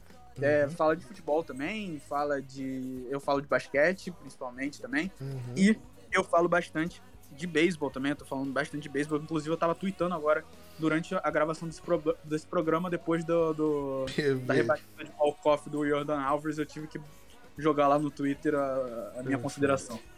É, se inscrevam também é, no canal do Barros, ainda é canal do Barros no, no YouTube ou já mudou o nome?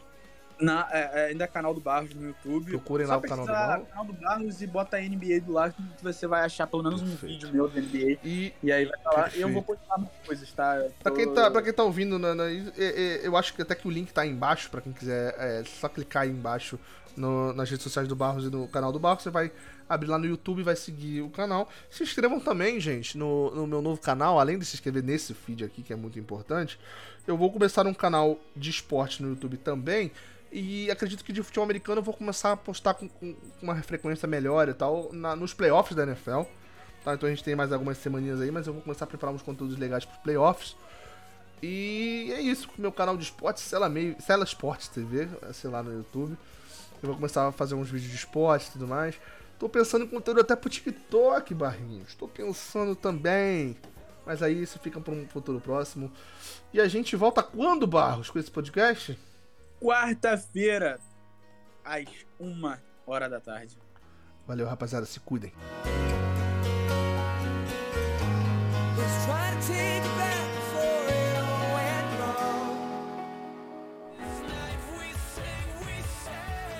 Este podcast e seus episódios, desde sua captação até publicação, é uma realização do selo Recanto dos Vilões.